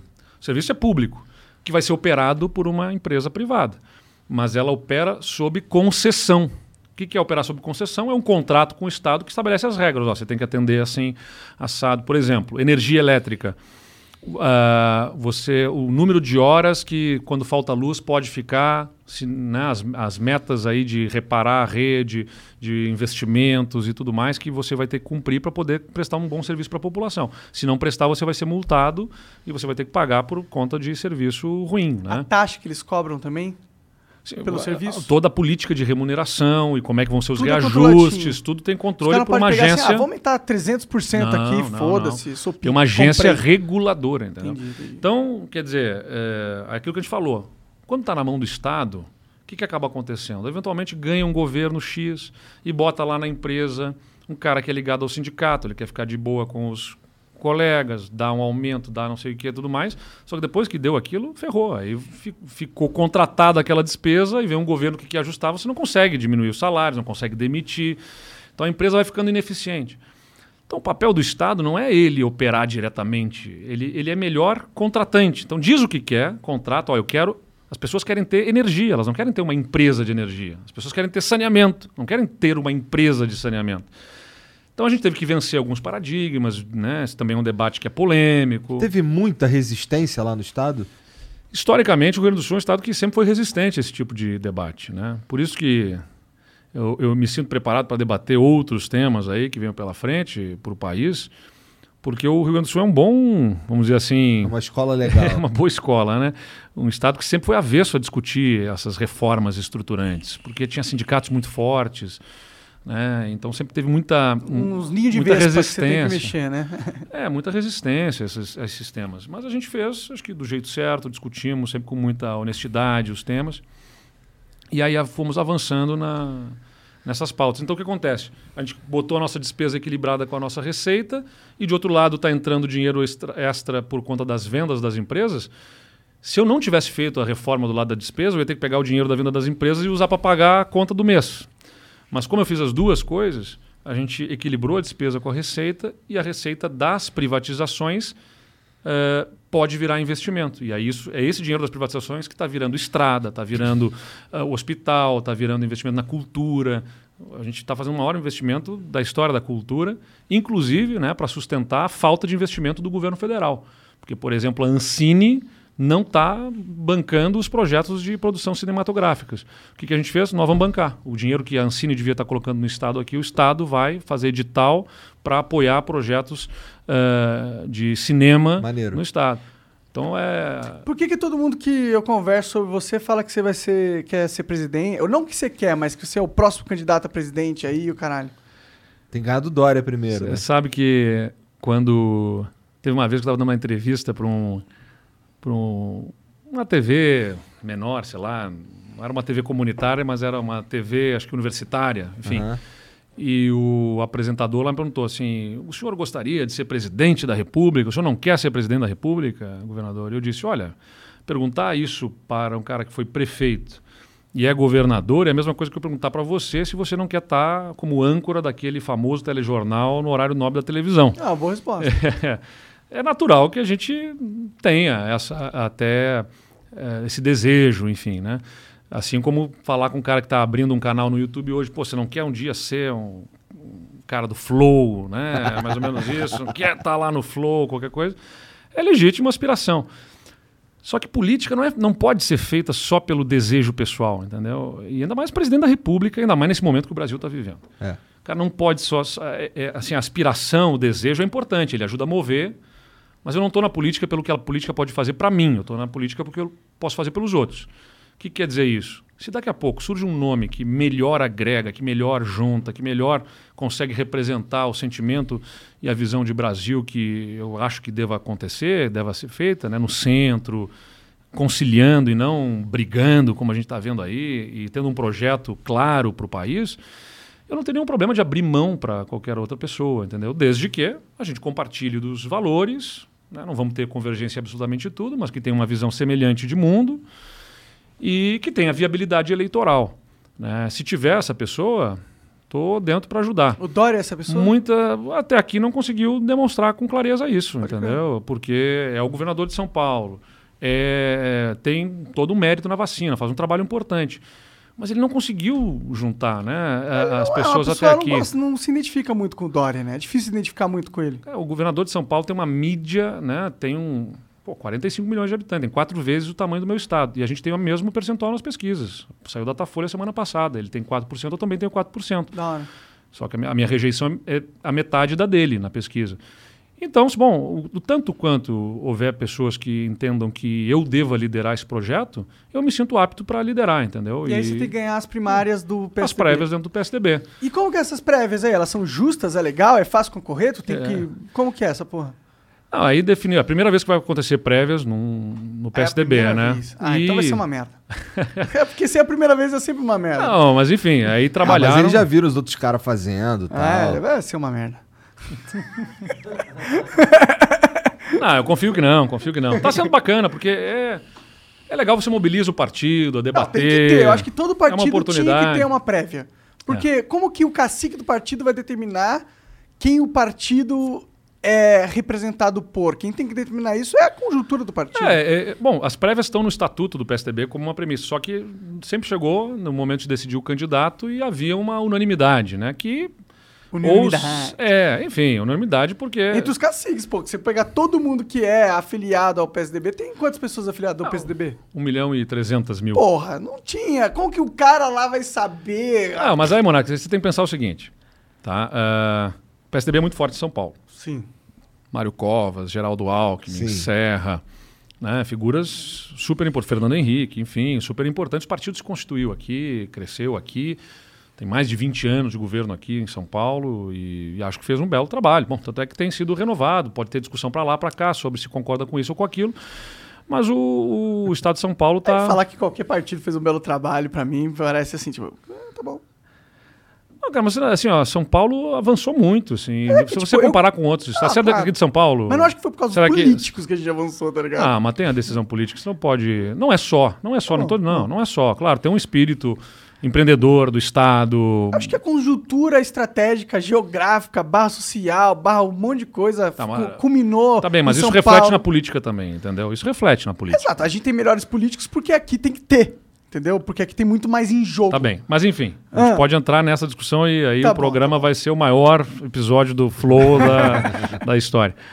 Mas o, o, o ponto objetivo aqui, né? O PSDB tem essa força em São Paulo, sempre teve candidatos de São Paulo, à exceção de 2014, mas todas as outras eleições foram candidatos de São Paulo.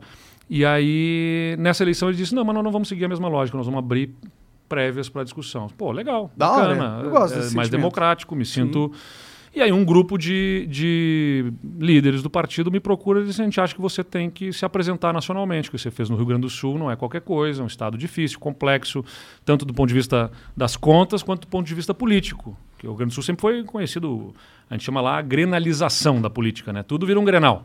Então se alguém se posiciona de um lado, imediatamente se posiciona do outro. Entendeu? Isso vem de um- da nossa própria formação enquanto povo, né? Você está lutando pelas fronteiras, portugueses e espanhóis. Você tem ali chimangos e maragatos numa disputa de dominação política do Estado no início do século passado.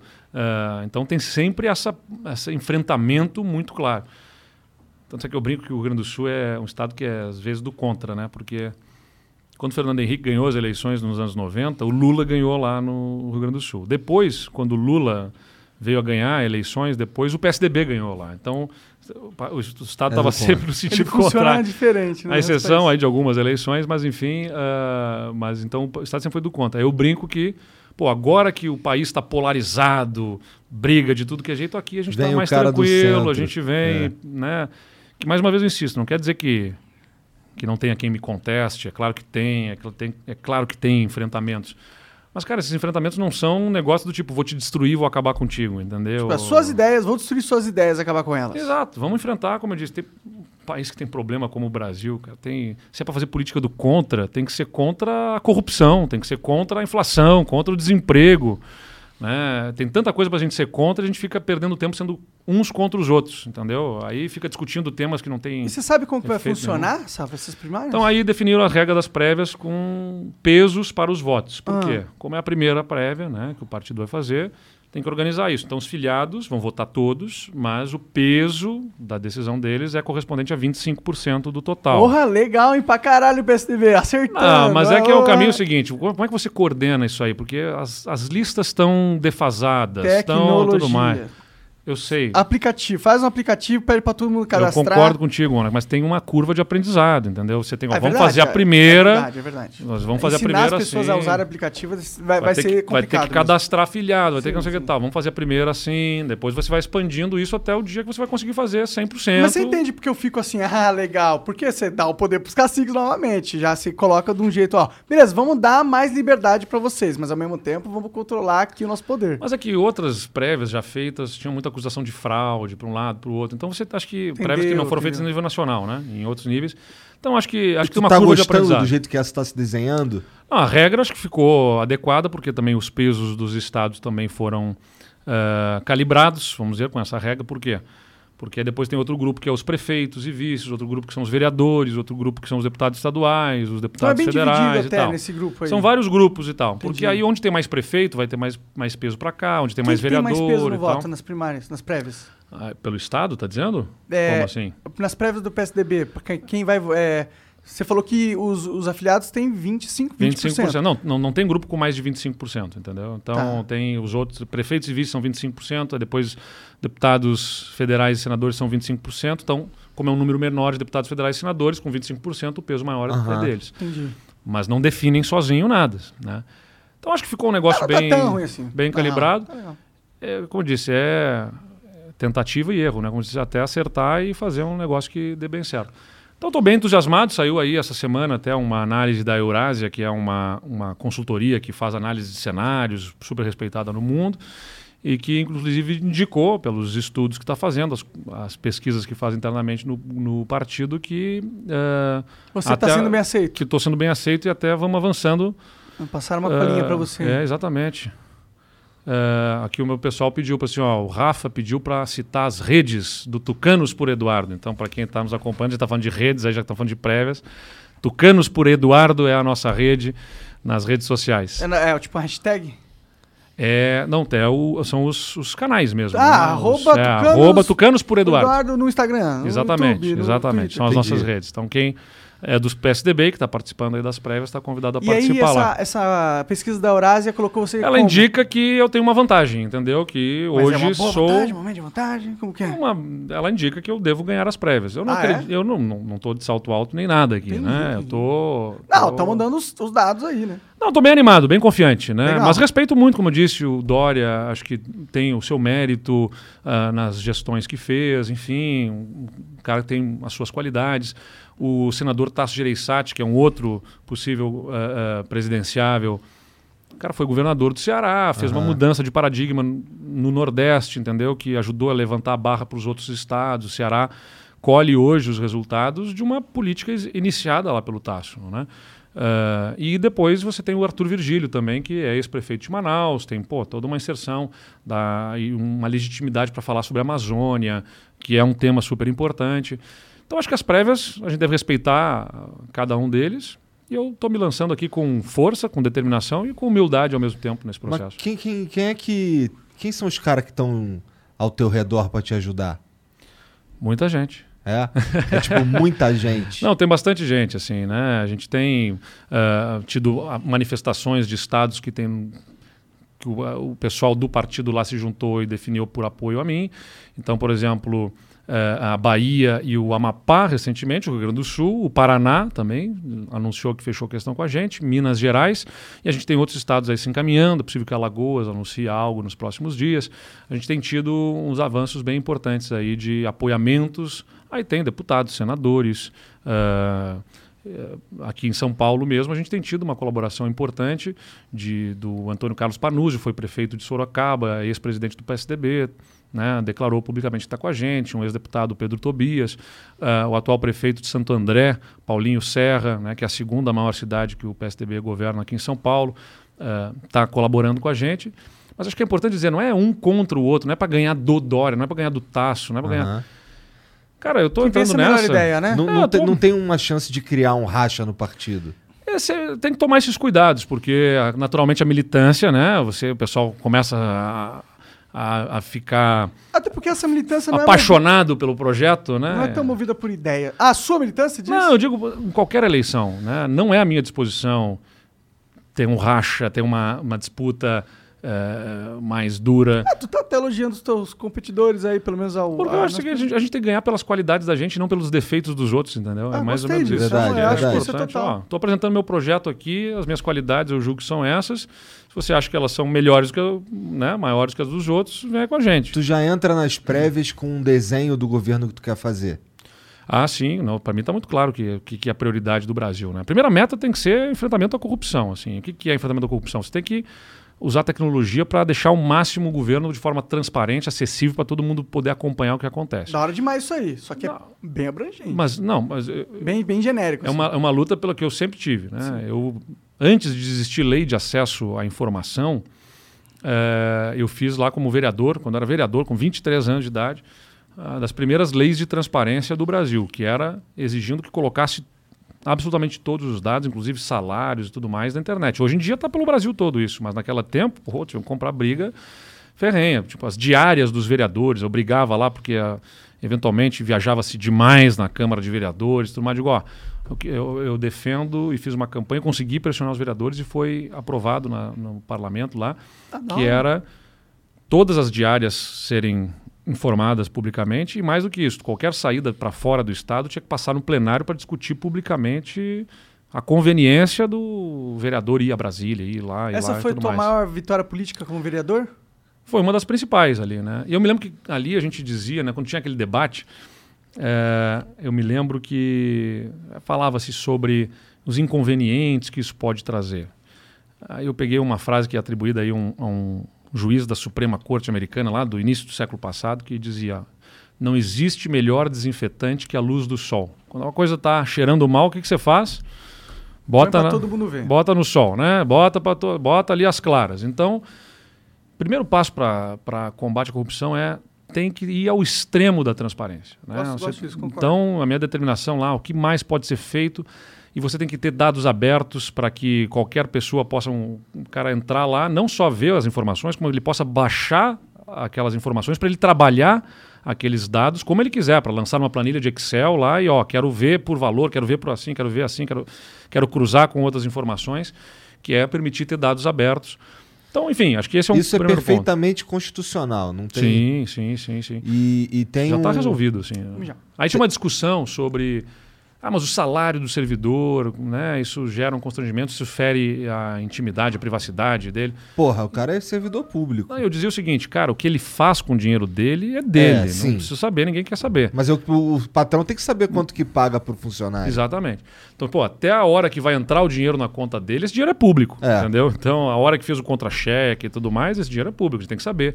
É bom para o próprio servidor, porque se tem um colega de trabalho que está ganhando indevidamente alguma coisa porque foi apadrinhado de um ou de outro, é bom para escancarar essas distorções também. Deve entendeu? ser muito difícil propor algo nesse sentido como presidente da República. Não, mas eu acho que você tem que ir empurrando na direção certa, entendeu? Você vai expandindo os limites aí do, né, do que, que era impossível, vai virando possível, cada vez você vai empurrando.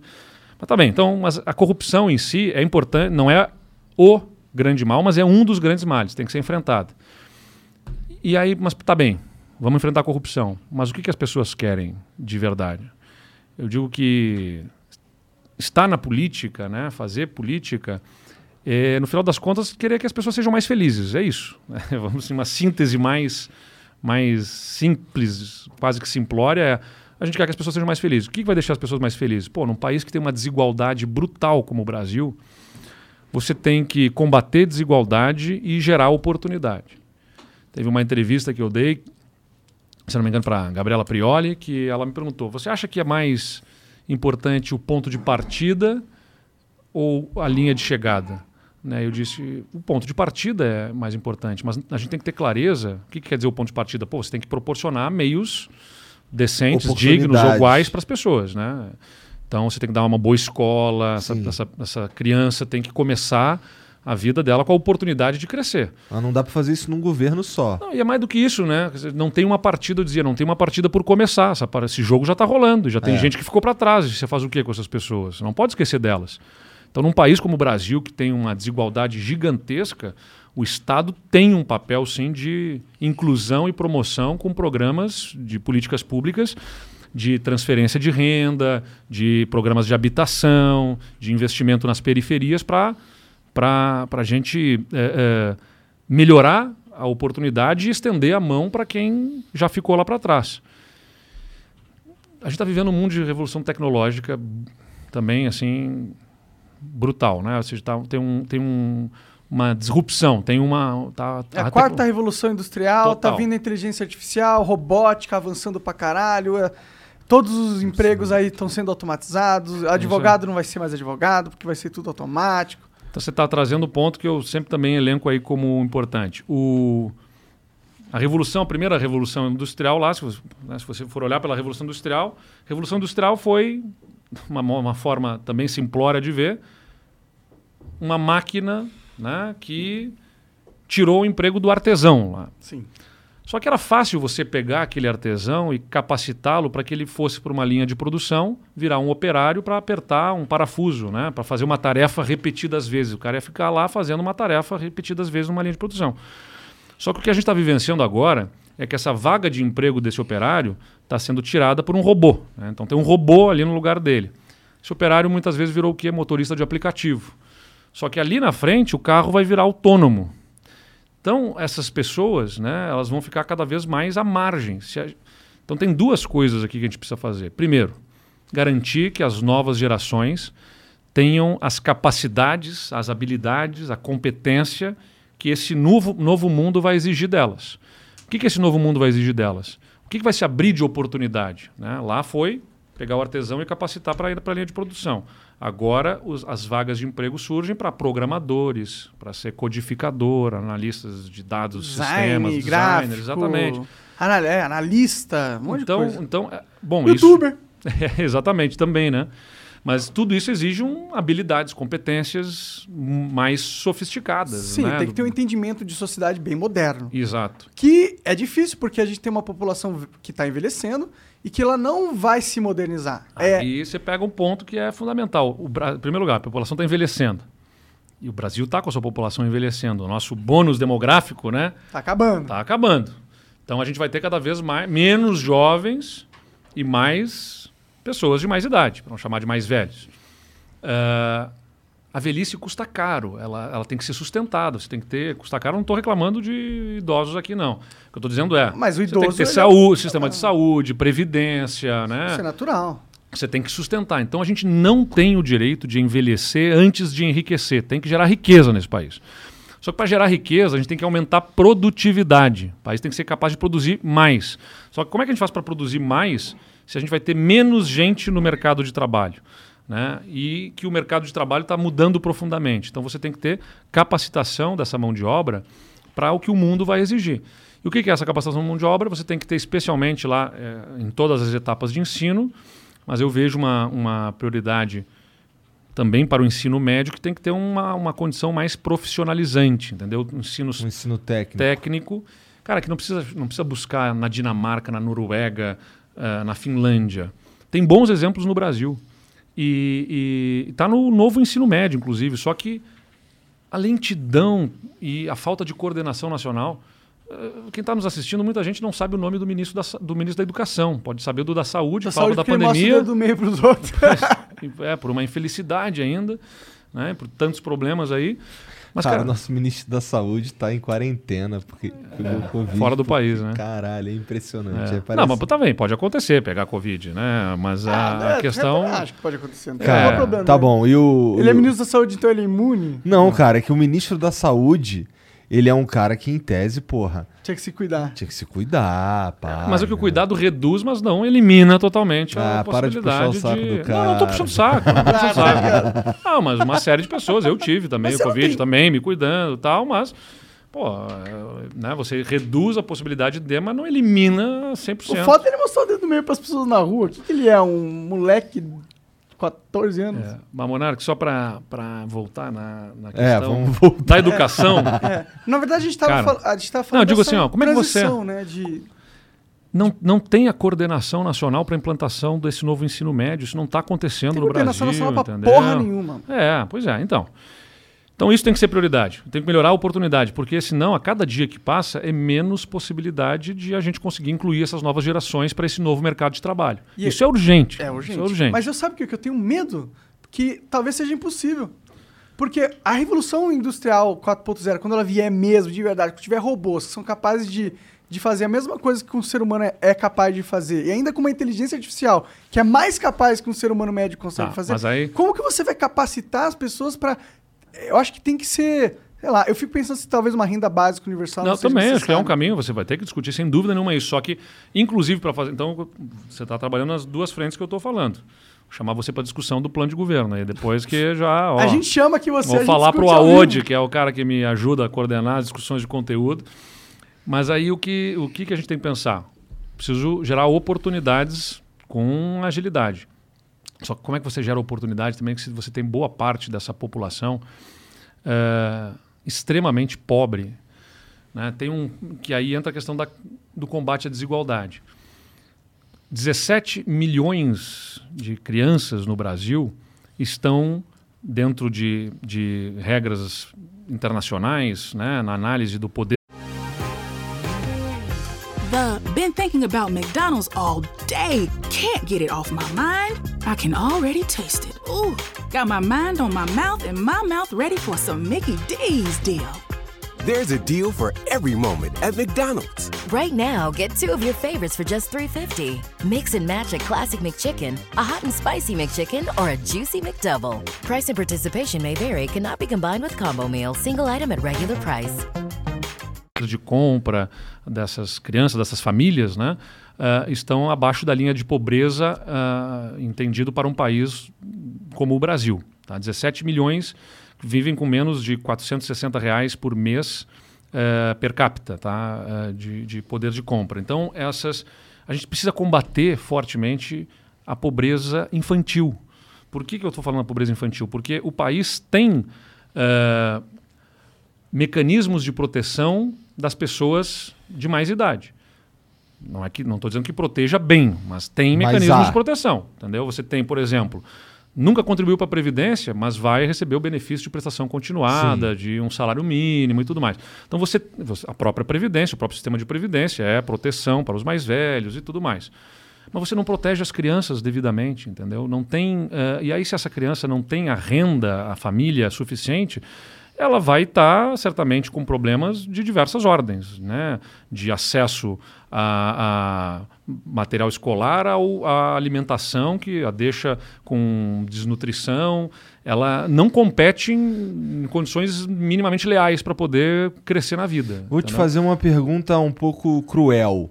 É, Isso não seria um incentivo perverso para as pessoas terem mais filhos? Não, mas aí você tem mecanismos para evitar isso. Ninguém, não vai ter filho para poder ganhar um- Ah, uma bolsa. Não, Vai, não é assim, vai, gente. vai sim, vai não é caralho. assim. Não, Não, é eu assim. sou- é, uma, pe- é uma assim. pergunta Eu entendo o Não é ponto assim de vocês. sua família, Não, não. A miséria Não, máxima. mas você tem, não, tem mecanismos para você poder corrigir isso, evitar. Agora não é porque isso, então ó, vamos abandonar, vamos Não, não, não. Pelo amor Entendeu? de Deus. Você não pode pensar o seguinte, ó, não vou ajudar crianças porque senão eu vou estar Não, não- incentivando famílias pobres a terem filhos. Você não O que pode. eu fico na dúvida é se o Estado tinha que fazer políticas públicas tão fragmentalizadas e, e- e focadas. Eu acho que talvez ele tivesse que fazer política, políticas públicas mais universais Tá, mas e aí, que cumprisse a mesma função. Mas, Monarca, aí eu não vou conseguir. Acho A a focalização, dinheiro, né? Exatamente. não O que eu falei, dinheiro, você né? tem que escolher onde vai o recurso. É robôs Então, onde é que a gente vai? antes, pra depois a gente liga, trazer o... Tem, bem 300, que- tem 350 bilhões de reais que o país ah, faz de incentivo fiscal em diversos setores da economia, entendeu? Ou seja, empresas que em determinado, se instalar aqui não paga imposto, se pagar ali não, se tal, e tal atividade não paga imposto. É uma escolha, uma escolha de alocação de dinheiro. Entendeu? E o Bolsa Família custa 30, 35 bilhões de reais por Que é um ano. absurdo, devia Então ser você- bem mais. Então é isso que eu estou te Tinha que ser ao dizendo. contrário. Então você 300 faz- pro Bolsa Família e foda as empresas. Cada- Você, não, você não consegue ganhar dinheiro? Então fala. Ah, não, não estou defendendo, não tô defendendo foda-se as empresas, não. Acho que também não, é assim. eu mas acho que o As empresas, tem que garantir que a empresa vá bem.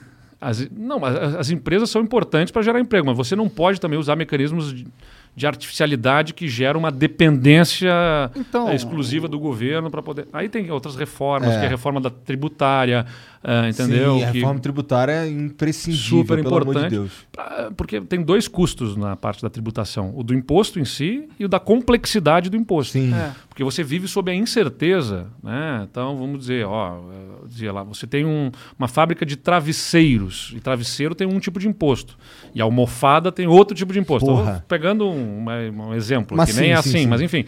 Mas aí você vai lá e paga o imposto como travesseiro. Daqui a pouco, daqui a um tempo, surge um, um fiscal para dizer, não, você pagou errado, a gente interpreta que isso aqui não é travesseiro, isso aqui é Eu um... já ouvi uma O história. cara pega e toma um- uma multa É. de gigantesca. Então você vive Sem querer, incerteza. às vezes o cara tentando fazer o correto. Exato. Eu escutei, eu ouvi uma história de, um, de uns caras que tava tentando trazer o Crocs. Sabe qual é o Crocs? Que é, Sei uma, é. é tipo uma sandália de borracha, Feia pra caralho. feia pra caralho, que tinha, os caras Se tava patrocinar aqui o Não, Flow, é vocês feio. mudam de opinião? Não, Ah, ele é feia pra feio pra caralho. caralho, mas se quiser comprar, tá aí, ó. Mas, porra, é, teve um. Isso é uma história que eu ouvi. Que teve um lance que um- um- uma carga de. Tem uma outra água aqui? ou- Tem, tem, tem, tem. Uma carga de crocs acabou Vocês vão tomar o ficando. vinho do Rio Grande. Bem gostoso esse vinho. Uma carga que ficou presa porque os caras não sabiam como tributar o bagulho. Porque não sabia se era sandália, não sabia se era. Não se era tava sal- definido Não tava ainda. definido. Ah, então, é esse tipo de coisa. E é, é a complexidade do sistema tributário. Por isso que a gente defende, ó, reforma tributária tem que ser prioridade, porque para diminuir a complexidade. Se você vai fazer um imposto de valor agregado com uma alíquota única sobre a, produção, sobre, o, sobre, né, sobre o valor agregado na, na venda.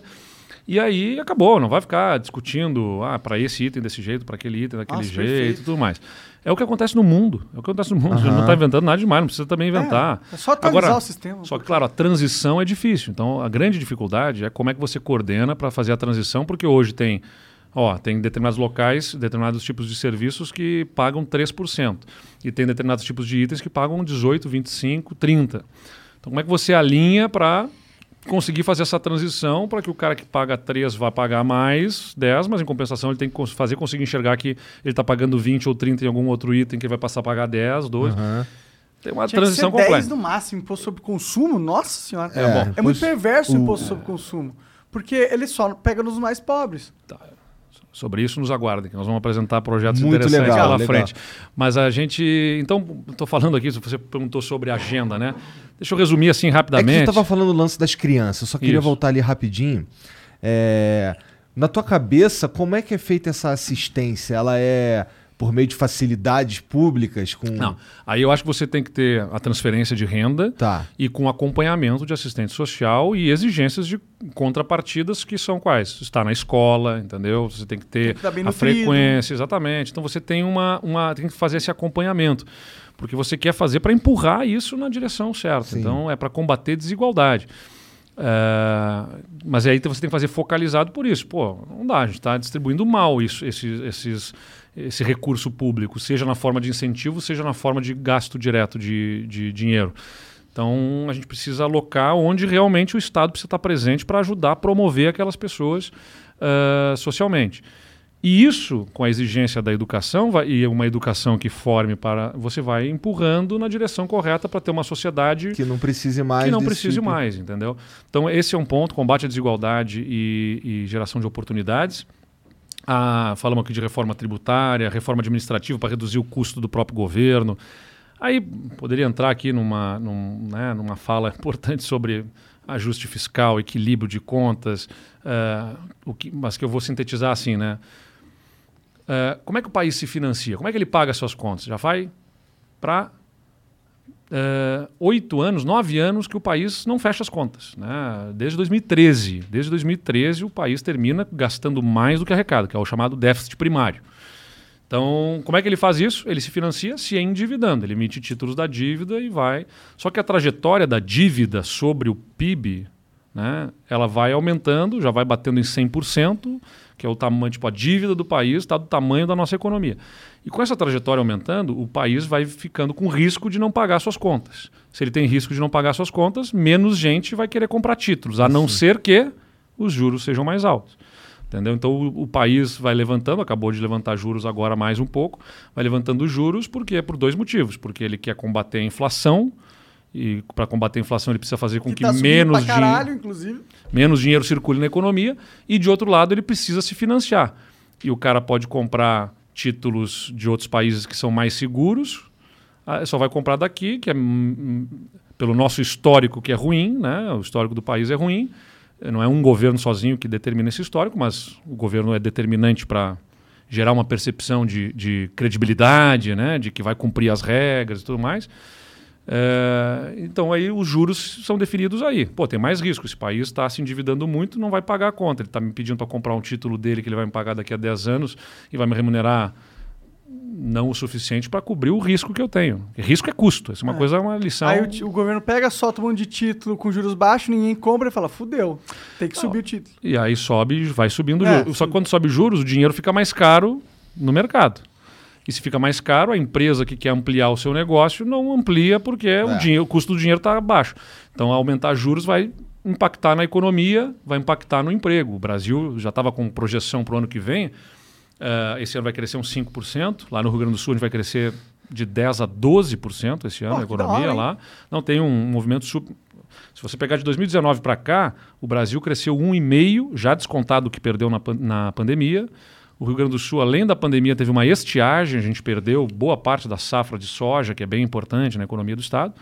Mesmo assim, a gente cresceu três vezes mais que o Brasil. Foi 4,7% o crescimento desde janeiro de 2019 até o final do primeiro semestre desse ano. A gente deve crescer uns 12% nesse ano em relação ao ano passado. Mas enfim, mas estou trazendo para vocês que o Brasil vai crescer 5% e no ano que vem a projeção do crescimento começou, no, no início desse ano falava assim 3% no ano que vem, aí baixaram para 2,5% a projeção, baixaram para 2%, agora já tem banco falando que vai ser 1%, Eita. e já tem gente falando em estagflação, que é estagnação com inflação, que é um cenário crítico, porque as, as coisas estão subindo de preço e a economia não está crescendo. E por que, que isso acontece? Porque, como eu falei, você vai tendo a curva de juros vai subindo, a- a- o racionamento de energia, que também limita a capacidade de produção, porque fica tudo mais caro. Vai, enfim, é um efeito cascata de uma série de problemas estruturais do E país. tem um outro problema muito forte também, que tá mo- aumentando os, os preços pra caralho, que é, não vale a pena vender dentro do mercado nacional. Ah, Eu vou exportar pro dólar, o dólar tá valorizado pra caralho, tem muito gringo com dinheiro aqui, eu vou exportar o meu produto com suor aqui pro brasileiro que vai pagar metade? Pô, quanto É. porra? Vou exportar pro gringo. E o que que isso acontece? Escassez de produto aqui. E aí eleva os preços, eleva os preços. É, só que você não pode botar barreiras também, porque isso gera Não, mas ah, sabe o que, tá acontecendo? problemas, né? O Brasil foi totalmente desin desinstru- Desindustrializado. Exato. Vou fazer. Des, como é? Desin... Desi... Ah, fudeu. Desindustrializado. Desindustrializado, exato. Fala lentamente. Desindustrializado. assim. Olha só. Uma voz aveludada. né, assim, né? E, e o problema é, a gente só vai conseguir corrigir essa distorção quando valer a pena para vender no mercado interno. Bom, mas vamos lá. E ainda tem outros problemas que se agregam a isso, que é o presidente fala bobagem, Ah, sim. faz ataques, aí você aumenta os riscos, entendeu? Assim, ó, tá- cada vez que você que o, o- o governo sugere que vai ah, não vai respeitar teto de gastos, que vai mexer na regra do teto de Ou gastos, que vai ó, dar o golpe. ou que vai, ou que vai fecha o STF, ou que sai o ministro, não vai cumprir a ordem judicial, não sei mais o que e tal. Pô, isso tensiona o ambiente todo. Se tensiona o ambiente, o dinheiro sai daqui e vai para outros lugares. Se o dinheiro sai daqui e vai para os outros lugares, o dólar aumenta. Só que tem um monte de coisa que a gente consome que está precificado em dólar. Gasolina entre elas, entendeu? Então aí o preço sobe. Aí ele fica botando a culpa nos governadores e tal, mas quando na verdade ele é é, não, ninguém aumentou, nenhum governador aumentou o imposto sobre a gasolina nesse governo que eu tenho notícia. Nenhum dos atuais governadores fez aumento de impostos. No Rio Grande do Sul é o mesmo imposto que estava antes de eu entrar e que a gente vai reduzir agora. E mesmo assim, no início do ano, a gasolina estava 4,6, R$ 4,60 e agora está 6,50, quase R$ 7 Até reais. 8 em alguns lugares, 9. Então, é, é, essa, essa, esse ambiente de tensionamento, de briga, de enfrentamento, ele também gera riscos e o país perde credibilidade, perde. é, é, e aí o que tem que fazer? Aumenta juros para poder convencer a comprar título, tudo que eu falei aqui já para vocês. Então essas reformas econômicas, elas parecem áridas, assim, né? Tipo, ninguém quer muito falar sobre elas, é chato, é técnico e tal. Mas as pessoas têm que entender que interfere na vida da dona Maria e do seu João. E que lá, elas são entendeu? fundamentais. Elas Porque são- o gás está mais caro para ela por conta disso. Você falou bobagem, aumentou o dólar, tem precificação internacional, Como que o país vai re- re- reindustrializar se o- a taxação das indústrias é burra pra caralho e Então, é perversa? Então a gente precisa trabalhar reforma tributária. Re- Reforma tributária tem que vir junto com reforma administrativa, que é para reduzir a despesa do próprio governo. É antipático, está aí sendo discutida e mal discutida porque estão tirando outros poderes da discussão, entendeu? Tem que valer para o legislativo, para o judiciário, tem que valer para todo mundo. Lá no Rio Grande do Sul a gente fez reforma valendo para todo mundo. Então, nós botamos na Constituição do Estado que era vedado, eram vedadas as vantagens temporais. O que, que são as vantagens temporais? O servidor completou 3 anos, ganhava 5% de aumento. Completou 15 anos, ganhava 15% de aumento. São vantagens automáticas só porque cumpriu um tempo.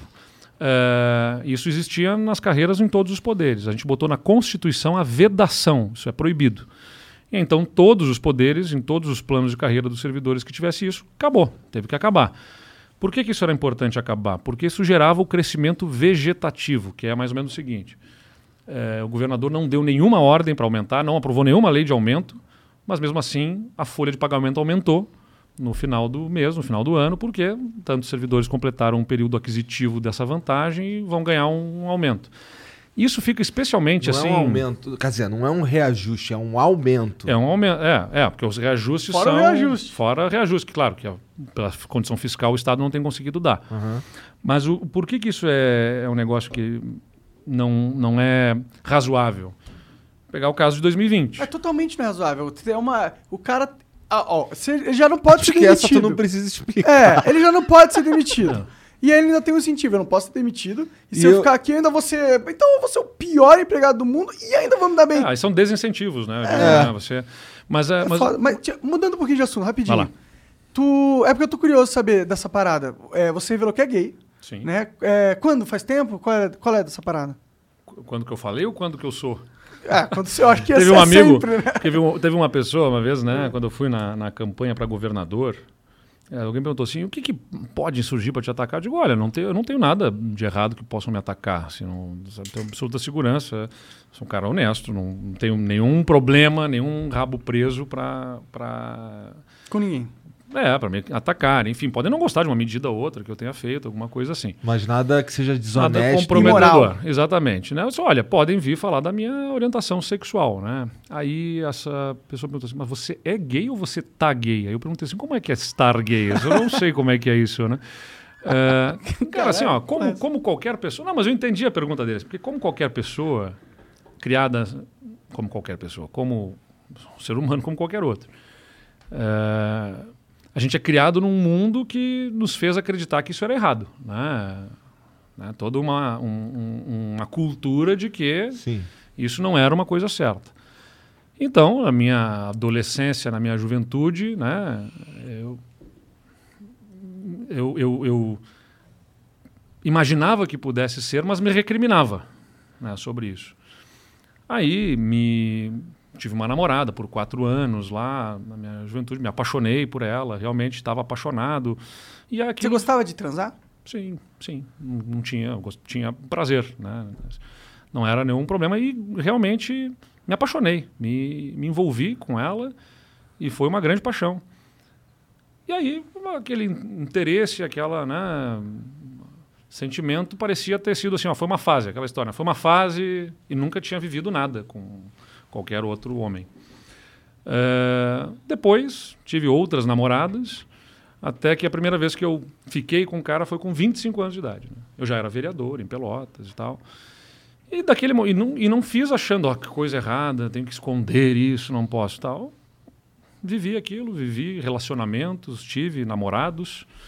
Só não falava publicamente sobre isso, mas nunca tentei. A partir daquele momento que eu me entendi, assim, não, sou gay, né? E, e- Mas você é gay ou você é bi? não, sou gay. É que sou você gay. gostou de transar com. Eu fico assim. Eu fico confuso assim. Porque você gostou de mulher. É, mas é difícil dizer. Hoje em assim. dia você não pegaria uma mulher assim só de. Ah, foda-se. Não, porque eu tô cansei. namorando, tô namorando. Ah, tal, tá, entendi, sim, entendi, um cara comprometido. Entendi, entendi. É, e apaixonado por ele também. Vou fazer uma homenagem aqui. Estão completando um ano de namoro agora Legal, em legal. outubro. E. Mas assim, cara, acho que essa questão dos rótulos, se é isso, aquilo, enfim, né? Acho que tem que compreender quem é bi, quem é trans. Cara, a pessoa tem que ser o que ela se sente à vontade, entendeu? Isso não mexe na vida dos outros, não toca na vida dos outros, toca na vida dela, É, entendeu? isso não devia nem ser uma É, discussão. exatamente. É. E aliás, foi exatamente por isso que eu não não falei a respeito disso antes, né? Eu era já vereador, como eu disse, quando isso se resolveu, vamos dizer, na minha cabeça. É, aceitei isso e beleza, foi para frente, concorri a prefeito. Porque quando eu fiquei com 25 anos foi 2010. É, e aí concorri em prefeito em 2012. Havia boato e tudo mais, e, e até um, um, um assessor meu na Câmara de Vereadores uma vez me disse: Ó, ah, Eduardo, queria te dizer que estão falando que você não vai concorrer a prefeito porque você não vai ter coragem, porque. Eh, Vão revelar vão, que tu é vão gay." revelar que tu é gay e que tudo mais. E eu não quero nem saber, porque eu também não tinha falado com ele a respeito disso, eu não quero nem saber se é ou não é, só estou te dizendo porque estão falando isso aí que pode acontecer. E, e, de fato, nos dias que tinha debates, né, eu sempre recebia mensagens de, de celulares desconhecidos dizendo a gente vai hoje revelar, e que era claramente uma tentativa de me instabilizar, de me deixar. Intimidado, de alguma É, forma. Eu sempre fiquei absolutamente tranquilo. Digo, olha, Cagou e andou, foda-se. exatamente, eu não vou falar sobre este tema, mas se eu quiser me atacar por causa disso, eu tenho segurança de que eu não estou fazendo absolutamente nada de errado, entendeu? Eh, então tinha muita tranquilidade nisso, mas vinham os ataques, assim, vamos dizer, no subterrâneo, né? Quando eu concorria a governador, não houve nenhum ataque frontal, mas no esgoto lá das redes sociais vinha, né? As piadocas. É, e chegaram a pegar, uma, como não tinha uma foto minha, acho que tem um estereótipo que tentam estereotipar gays, né? Como. Promíscuos? É, é, algo como com promíscuo e tal, e aí foto sem camisa, aquelas coisas todas. Pegaram uma foto da, que eu estava na praia com o meu irmão. Era eu, meu- meus dois irmãos e a minha mãe. Aí cortaram, ficou só eu e meu irmão. E fizeram repercutir nas redes aquilo. Você vai aceitar um governador gay, gay ele com seu namorado aqui. Era meu irmão, cara, na foto ainda por cima. Aí o pessoal, o pessoal que trabalhava nas aceitar um minhas... governador gay, ele vai estar sendo gay enquanto governa você. Aí, aí quando eu resolvi falar sobre isso, né, agora, nesse programa do Bial, é, tá, mas por que você não falou antes? Eu digo, cara, por uma série de questões. em primeiro lugar, por isso, né? Em primeiro lugar, por isso.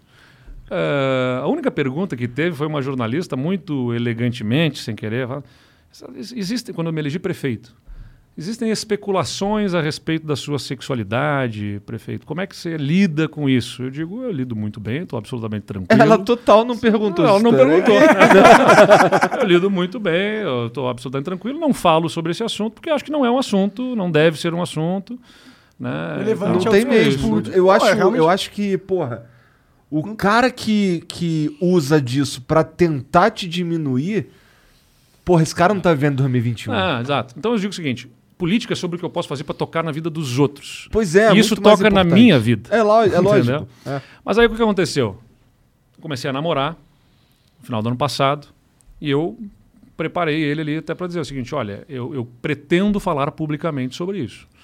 Pretendo falar, independentemente de ser candidato a qualquer coisa, porque, embora eu acho que isso não toque na vida dos outros, sabe, no momento que eu virei prefeito, sou governador de um estado importante e tal, falar sobre isso publicamente toca na vida dos outros. Aí sim toca, entendeu? Por quê? Quebra estereótipos e paradigmas. Exatamente. E, e foi bacana porque eu me senti muito, assim, acolhido, né, quando eu falei publicamente sobre isso.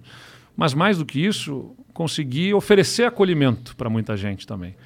Recebi muitas mensagens de muita gente. Tem um amigo meu que é gay, que tem mais de 50 anos, que disse: pô, minha vida teria sido tão mais fácil, mas tão mais fácil se, quando eu tinha 18 anos, um governador tivesse falado publicamente sobre isso.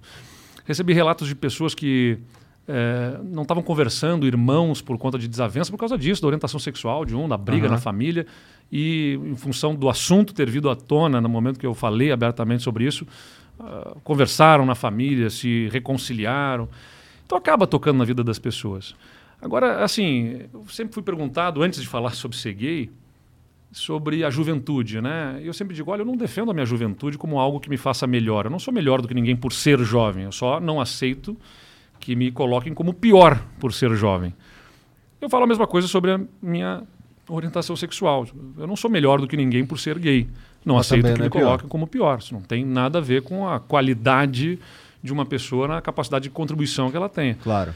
Então era importante falar, era importante resolver. É importante a causa, aliás, vou aproveitar a audiência astronômica que tem o Flow aqui, que eu espero que esteja muito boa a audiência, por favor, a gente tem aí medição ou não? Acho que tem umas Pois é, 20 mil pessoas assistindo. É, é isso. Então tem uma, uma boa audiência aqui, porque aí o que aconteceu, né? Teve um, um- uma revista que me perguntou sobre como é que você lida com as críticas de ativistas LGBTs de que você não impunha a, a bandeira, não, não ergue a bandeira, não é... Não, Não pega a causa pra si. é, porque eu falei, eu sou um governador gay, eu não sou um gay governador. Tanto quanto Obama não foi um negro presidente, é um presidente negro. Isso não quer dizer me envergonhar de ser gay nem nada, quer simplesmente dizer o seguinte: eu sou um governador que sou gay. Eu tô aqui não é um ser que é- governador, eu não tô aqui pra ser gay. Exatamente, mais ou menos. Aliás, o Bolsonaro falou um absurdo assim. No dia seguinte, falou um absurdo. né? Ah, porra, tá de sacanagem. Eles Um falam absurdo um no é dia só. coisa, exatamente. Ah, foi só no Exato, dia um seguinte? absurdo, né? Não, mas ele falou sobre esse assunto, né? Porque aí repercutiu muito, se falou muito a respeito disso. E aí o Bolsonaro disse o seguinte: Falou-se, inclusive, que tu tava usando de plataforma política. Cara, e esses dias o meu namorado recebe uma mensagem lá dizendo: quanto é que você está recebendo para inventar que era namorado do Eduardo? Isso é uma, tudo uma mentira. Caralho. Imagina, esse tipo de coisa que acontece. Teve um dirigente de um partido da extrema esquerda lá que dizia assim: não pode se descartar que o governador não seja gay e esteja inventando isso para poder ganhar notoriedade. Então, Caralho, mano. mas o Bolsonaro diz o seguinte: eu não tenho nada contra, aí o, cada um é o que quiser e tal. Eu só não acho certo que queira impor o seu jeito aos outros, né? Eu digo, peraí, eu disse que eu sou gay, eu não disse sejam gays, né? Eu não disse seja gay, eu não tô dizendo, cada um é o que quiser. Ah, sim, mas naquela hora ele tava falando pro, pra galera dele É, que. mas É. enfim. Mas, né, tudo isso aqui dito, é, eu acho que é importante que a gente tenha essa clareza, né? Aliás, estava falando sobre a questão da revista. Como é que você lida com os ativistas que, né, como é que você é, reage a isso, né? Os ativistas que queriam que você erguesse uma bandeira, eu digo. é, e aí, acho que depois na edição fizeram uma, um recorte da minha fala que ficou mal interpretado, né? É, porque eu dizia ali, olha, nem toda mulher precisa ser uma ativista feminista, nem todo negro precisa ser um ativista do, do combate ao racismo, nem todo gay precisa ser um ativista. O que, que eu quero dizer com isso? Não estou dizendo que devam ser, devam ignorar os temas. Né? É evidente que devem combater preconceitos, é evidente que devem fazer o enfrentamento desses temas. Mas não necessariamente será a causa que é a, Que a da vida, vida, né? da pessoa, entendeu? Né? Ela, acho que ela tem que sempre que se deparar com os temas, ajudar e colaborar com a causa. É meio ruim você se limitar à sua sexualidade. É um, um fator da tua. Não, mas é o seguinte, mas é, é bom e é importante que existam os ativistas. Eu falei isso na entrevista. É bom e é importante que existam os ativistas, né? Ah, que existam mulheres que façam dessa a causa das suas vidas. Mulheres, homens, O- crianças. A criança eu acho que, Que não tem que ser ativista, não. A criança tem que aprender um pouquinho antes brincar de e é. aprender. Agora, é, é, é, mas é importante até para as crianças, claro, com todo cuidado, né? Ter um pensamento sobre o todo ajudar, e tal. porque boa parte, boa parte de problemas psicológicos futuros se acontece lá quando as crianças, né, pelo bullying e o bullying vem de preconceitos que vão, né? Então você tem que ajudar as Sim. crianças a reconhecer essa diversidade Total. com respeito, né, sem, sem É, evidentemente fazer um uma abordagem. pai, né? Ou mãe. É, mas nem sempre as pessoas têm essa compreensão, porque elas tentam Ah, impor. Normalmente não tem, né? É. Infelizmente. E aí, enfim, mas é só para deixar aqui, porque começaram a dizer que eu estava dizendo naquela entrevista que eu não teria a agenda LGBT num governo. Não, não é absolutamente verdade. A agenda estará presente, como sempre esteve, na, quando eu fui prefeito, sendo governador e se tiver a oportunidade de ser presidente também. Mas não é só agenda LGBT, é uma agenda da igualdade, entendeu? De mulheres e homens, trans, gays, negros, brancos, índios. A gente precisa a gente precisa fazer esse país avançar do ponto de vista civilizatório. Não é o presidente que vem e diz, ó, vai, vai- vamos avançar. Mas você tem que ajudar as pessoas a entender. É, toma aqui uma canetada É, e não existe agora... por canetada, É. mas você, você tem que ajudar promovendo políticas públicas que coloquem em evidência né, a diversidade do povo brasileiro como uma riqueza. A gente é mais rico por ser diverso. É. E não É. uma- e- e isso não é uma coisa a ser combatida. É, É, assim, incentivada. Assim, é, até porque todo mundo é muito único, né? Só que a gente coloca uma máscara social pra se conformar, pra poder o jogo rolar. Porque também não dá pra gente, a todas as nossas interações soci- sociais, ficar discutindo nossos problema, problemas ou questões ou... Não, e vamos lá, a gente vai vendo isso acontecer no próprio setor privado. Cada vez mais as empresas têm essa preocupação de constituir times diversos. Isso vai se expandindo nas empresas. Por quê? Bom, em primeiro lugar, porque tem uma exigência na sociedade. A sociedade quer né, comprar boa parte, pelo menos uma parcela, um público cada vez mais daquela empresa que demonstrar ter um alinhamento de valores. Não desmata, respeita o meio ambiente, claro. respeita a diversidade Claro. e tal, né, insere. Isso tem um valor na e é sociedade. positivo demais que isso tem agora. Super positivo. Em segundo lugar, não menos importante, porque times diversos são mais criativos. Se eu botar na volta dessa mesa para a gente discutir um problema X, homens brancos de meia idade, eles Vão ter uma visão de mundo. eles têm uma experiência de vida mais ou menos parecida. É. Então eles vão olhar aquele problema sob um ângulo, né? Agora, se a gente bota na volta dessa mesa aqui homens, mulheres, gente mais jovem, gente de mais idade, pessoas com deficiência, negros, eh, índios, brancos, enfim, eh, crenças religiosas diferentes, gays, trans. A visão sobre aquele problema vai vir sob diversos ângulos. Isso vai dar mais criatividade. Então, essa coisa da criatividade E do mais povo clareza da realidade do problema. uma- É, eu- com- quando um- uma inteligência artificial quer chegar numa conclusão, o que, que ela faz? Ela busca a maior quantidade de dados Sim. possíveis para tomar decisão. E é isso que a diversidade traz, a maior quantidade de dados possíveis. Exato, totalmente. Obrigado pela. Só, pô, os caras que estão aqui ligados nos dados ajudam a gente a botar na língua que o pessoal vai entender aí. Mas o, o, o bacana é isso, né? O, o Brasil, a criatividade, a gente fala que o povo brasileiro é criativo e é criativo, né? O jeitinho brasileiro tem a ver com essa criatividade, ó, vamos. Às vezes tem a ver com a gambiarra, né? Mas a gambiarra vem também, tem uma certa condição de, olha, dentro de recursos limitados, conseguir resolver um problema. É claro que a gente não pode ser o país da gambiarra, evidentemente, mas a gente tem que pegar e alinhar essa criatividade para que justamente o que ela nos faz capaz de produzir, de criar, né? como diz o próprio nome. E essa criatividade tem muito a ver com essa diferença com o que a gente tem, com esse choque de culturas, esse caldeirão que o Brasil é, de tanta gente diferente. Só que a gente está vivendo um tempo em que isso é tratado como algo a ser combatido, entendeu? Assim, ó, não pode ser isso, não pode ter eh, desrespeito às minorias, quando a gente tem que promover a inserção dessas minorias, porque elas, como eu falei, aí vamos voltar para o debate do ponto de partida e a linha de chegada. Pô, cara, Right now, one in seven people around the world needs a pair of glasses but can't get them. That's why OneSight exists to help people everywhere get the glasses they need to learn more, earn more, and see a clearer future. How can you support OneSight's mission in communities around the world? All it takes is a simple donation to improve someone's life by giving them clear vision. Donate today at onesight.org. That's O N E S I G H T dot org. Cara, a, a- a linha de partida de, de uma, uma pessoa trans é outra, entendeu? Porque ela já começa lá atrás pelo preconceito que tem em relação a essa pessoa. Então a gente precisa ter política pública que ajuda a promover a inserção dessas pessoas. Eu tenho lá no governo o, do Estado, e muita liderança vem do exemplo, né? A gente tem a primeira secretária adjunta no primeiro nível de governo, no primeiro escalão, que é transexual. E, e é interessante que isso foi gerado, foi gerando a necessidade, por exemplo, de adaptar até as questões dos banheiros, nos, não por fazer um banheiro novo, mas por fazer no centro administrativo do estado, onde ela trabalha, e outras pessoas trans também circulam, eh, que houvesse trabalho de conscientização de que determinados banheiros são eh, banheiros de diversidade, de igualdade, que a pessoa que está ali está se identificando com aquele gênero, entendeu?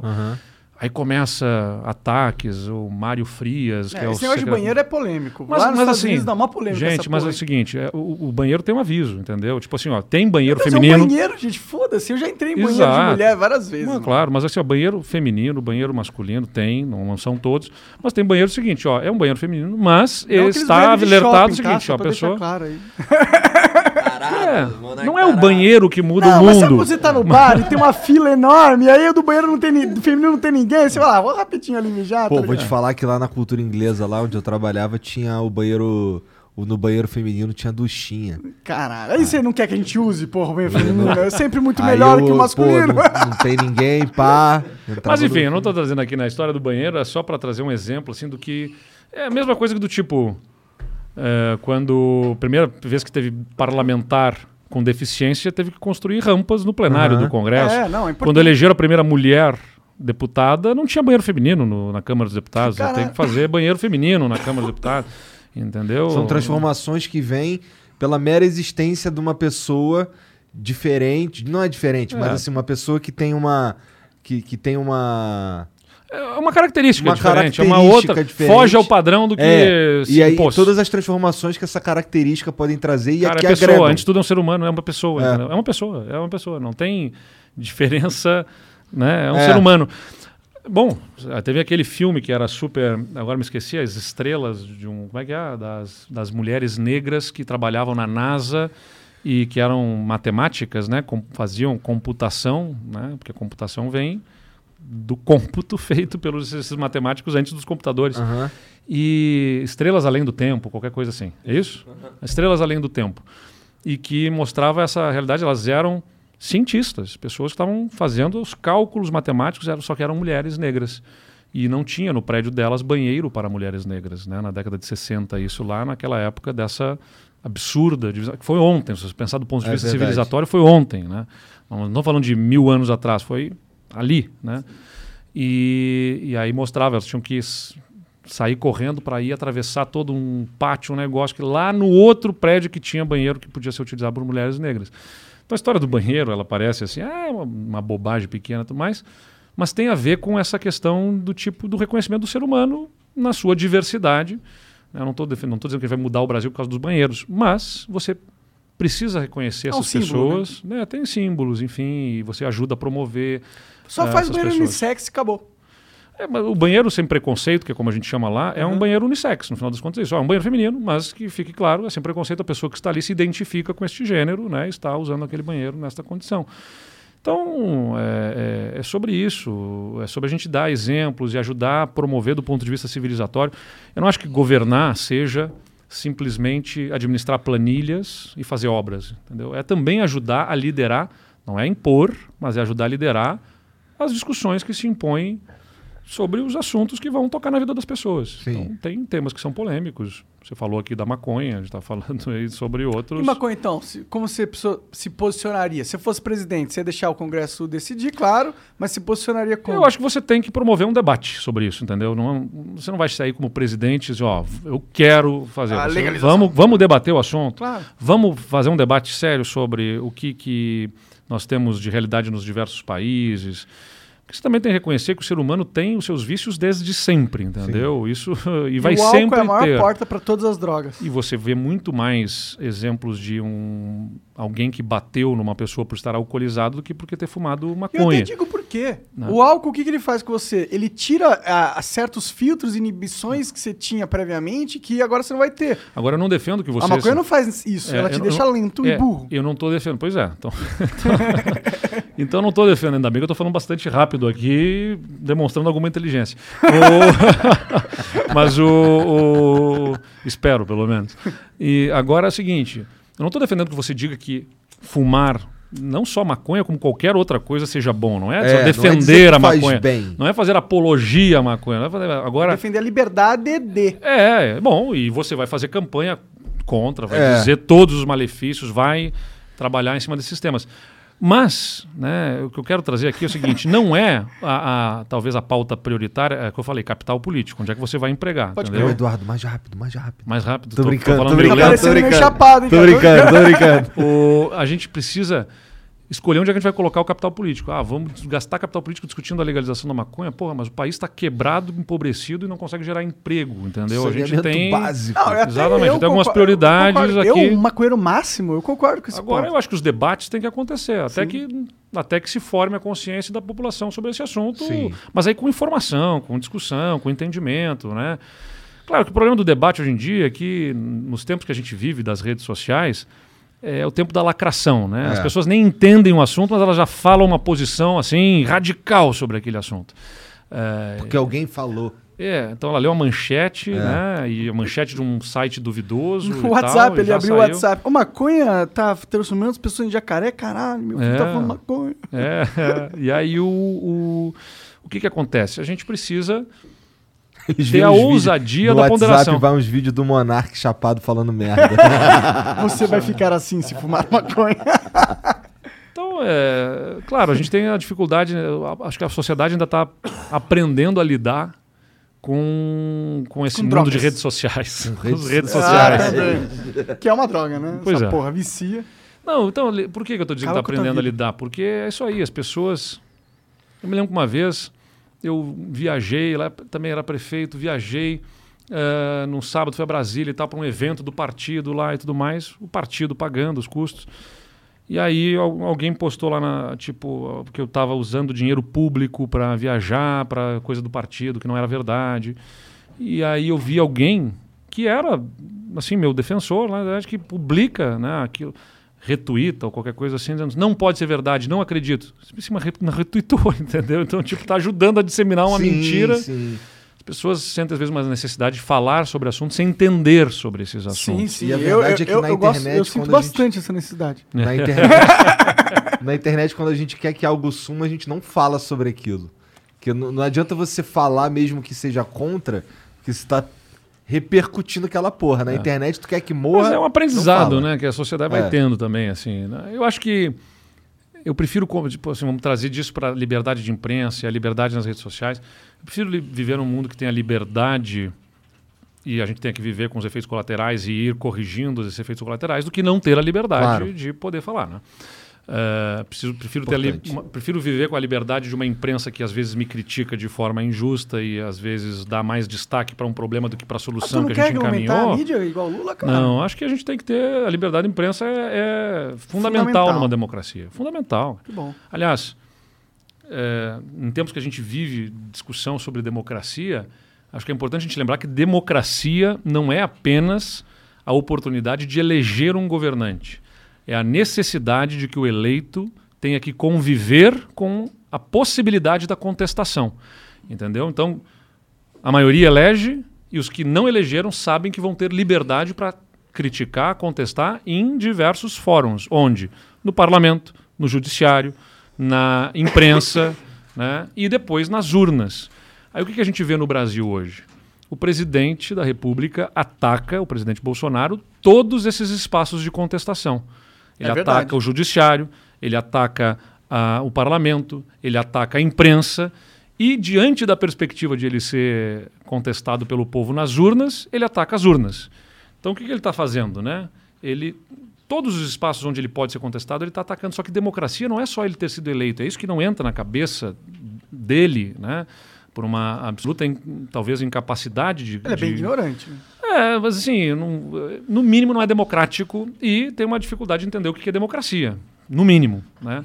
Porque democracia é, fui eleito e sei que vou ter que conviver com a contestação. E vou ter que me relacionar com essa contestação. E Então, sei tenho que vou sair do convencer. poder também, E né? sei que vou sair do poder também, exatamente. Não dá para dizer que vai sair só morto É. ou preso. Ou né? com a vitória. É, ou com a vitória. Bom, então não, então Nossa, não é ele falou essa democrático. porra, né, mano? Eu- às vezes, tipo, eu.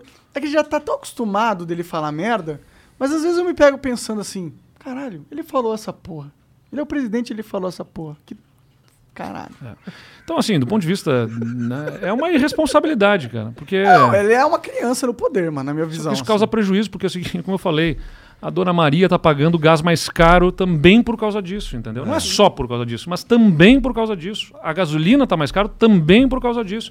A perspectiva de crescimento econômico do país é menor também por causa disso, porque, como eu falei, tudo tem uma conexão. Pô, vamos lá. É, é, eu vou ser patrocinador do Flow aqui. Só que eu não sei se o Flow vai. Como vocês estão, eventualmente, né, vamos dizer assim, numa situação hipotética, é, transgredindo as normas, eu não sei se amanhã vai estar aberto esse negócio, vai, vai Vai funcionar que ou o não. Noob vai banir os caras. Como é que é? Então, para aí. Então, eu só vou colocar dinheiro se tiver um retorno muito alto. É a, é a mesma lógica do país. Se o país não tem mínimo de estabilidade, o que, que o investidor quer? que, que o cara que tem grana quer para investir, para empreender? Previsibilidade. Previsibilidade. Eu quero saber o seguinte: eu vou botar meu dinheiro e as regras vão ser respeitadas nesse jogo e eu vou fazer esse dinheiro render com o meu trabalho lá e eu vou ganhar meu dinheiro de volta. É isso que o, que o investidor quer. Previsibilidade, estabilidade, né? paz para poder conseguir eh, eh, avançar. Se pudesse ter a previsibilidade de que não vai ter mais coronavírus, não vai ter mais nenhuma pandemia, pô, legal, bacana. Né? Não tem essa segurança, então isso gera incertezas, riscos e custos econômicos. Porque se tem um risco, você tem que ter né, um retorno maior para convencer a aplicar o dinheiro. Então, o, o- que, que acontece no Brasil? O presidente está sempre gerando risco, sempre. Então, a primeira coisa que vai melhorar o Brasil é a saída do Bolsonaro do poder e substituir por alguém que traga É que se- estabilidade É, e se- previsibilidade. Mas é que o pior é que a gente tá caminhando para um cenário que vai ser Lula versus Bolsonaro. Quem você votaria? Lula Ah. versus Bolsonaro? Para mim, essa eleição não existe, eu não vou ter voto em nenhum deles dois. Nós estamos no- nas prévias que vão levar para o voto, primeiro deixando turno. claro aqui. Se for versus Bolsonaro e Lula... Mas eu acho que esse é um ponto que você traz que é super importante. O, aliás, como muitas coisas que você trouxe aqui são muito importantes. Impressionante, parabéns. Uma bela contribuição aqui. o Monark, o- a gente tem que pensar, o país precisa de paz, de sensatez, de equilíbrio, né? Tipo, vamos parar de nos atacar e vamos, vamos parar com essa guerra, vamos enfrentar os problemas, vamos parar de discutir o Brasil que já foi, o Brasil que é, vamos discutir o Brasil que a gente pode ser. Vamos discutir para frente, entendeu? O que, que a gente quer para o futuro do país. Vamos encerrar esse capítulo. A manutenção do Bolsonaro do poder ou a volta do Lula não vai gerar isso para o país, entendeu? Porque no primeiro dia, nessa guerra, nessa disputa que está aí entre um e outro, eh, no primeiro dia já tem um, um lado do país di- dividido contrário e vai ser a mesma guerra, só que numa outra direção. Então, eu, eu, eu acho que o país não precisa de um terceiro polo de radicalização. Muitos cobram de mim. Ah, o Eduardo devia bater mais no Bolsonaro, devia bater mais no Lula, devia bater mais naquele. Cara, eu não quero fazer a campanha do contra um, ou contra o outro, ou contra os dois. Eu quero fazer uma campanha a favor do Brasil. Entendeu? Eu quero falar do que o Brasil pode fazer, das soluções que eu vejo para os problemas. Como eu falei para vocês, ganhar pelas nossas qualidades, não pelo defeito dos outros. Eh, até porque eu acho que é importante não só ganhar a eleição, como é importante ganhar do jeito certo. Porque se você vai para uma eleição sendo contra um ou contra o outro, você já começa dividindo.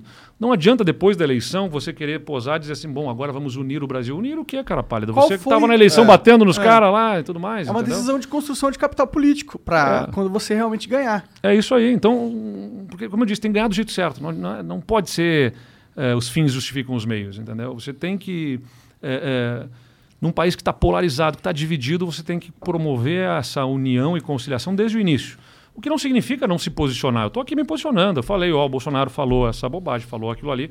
Eu não vou ficar fazendo palavras de ordem, ataques com frases e chavões e, e- e adjetivos só para poder conseguir um vídeo que na internet vai bombar e vai, vai fazer uma grande repercussão, porque isso vai gerar um, um- um problema para o futuro, entendeu?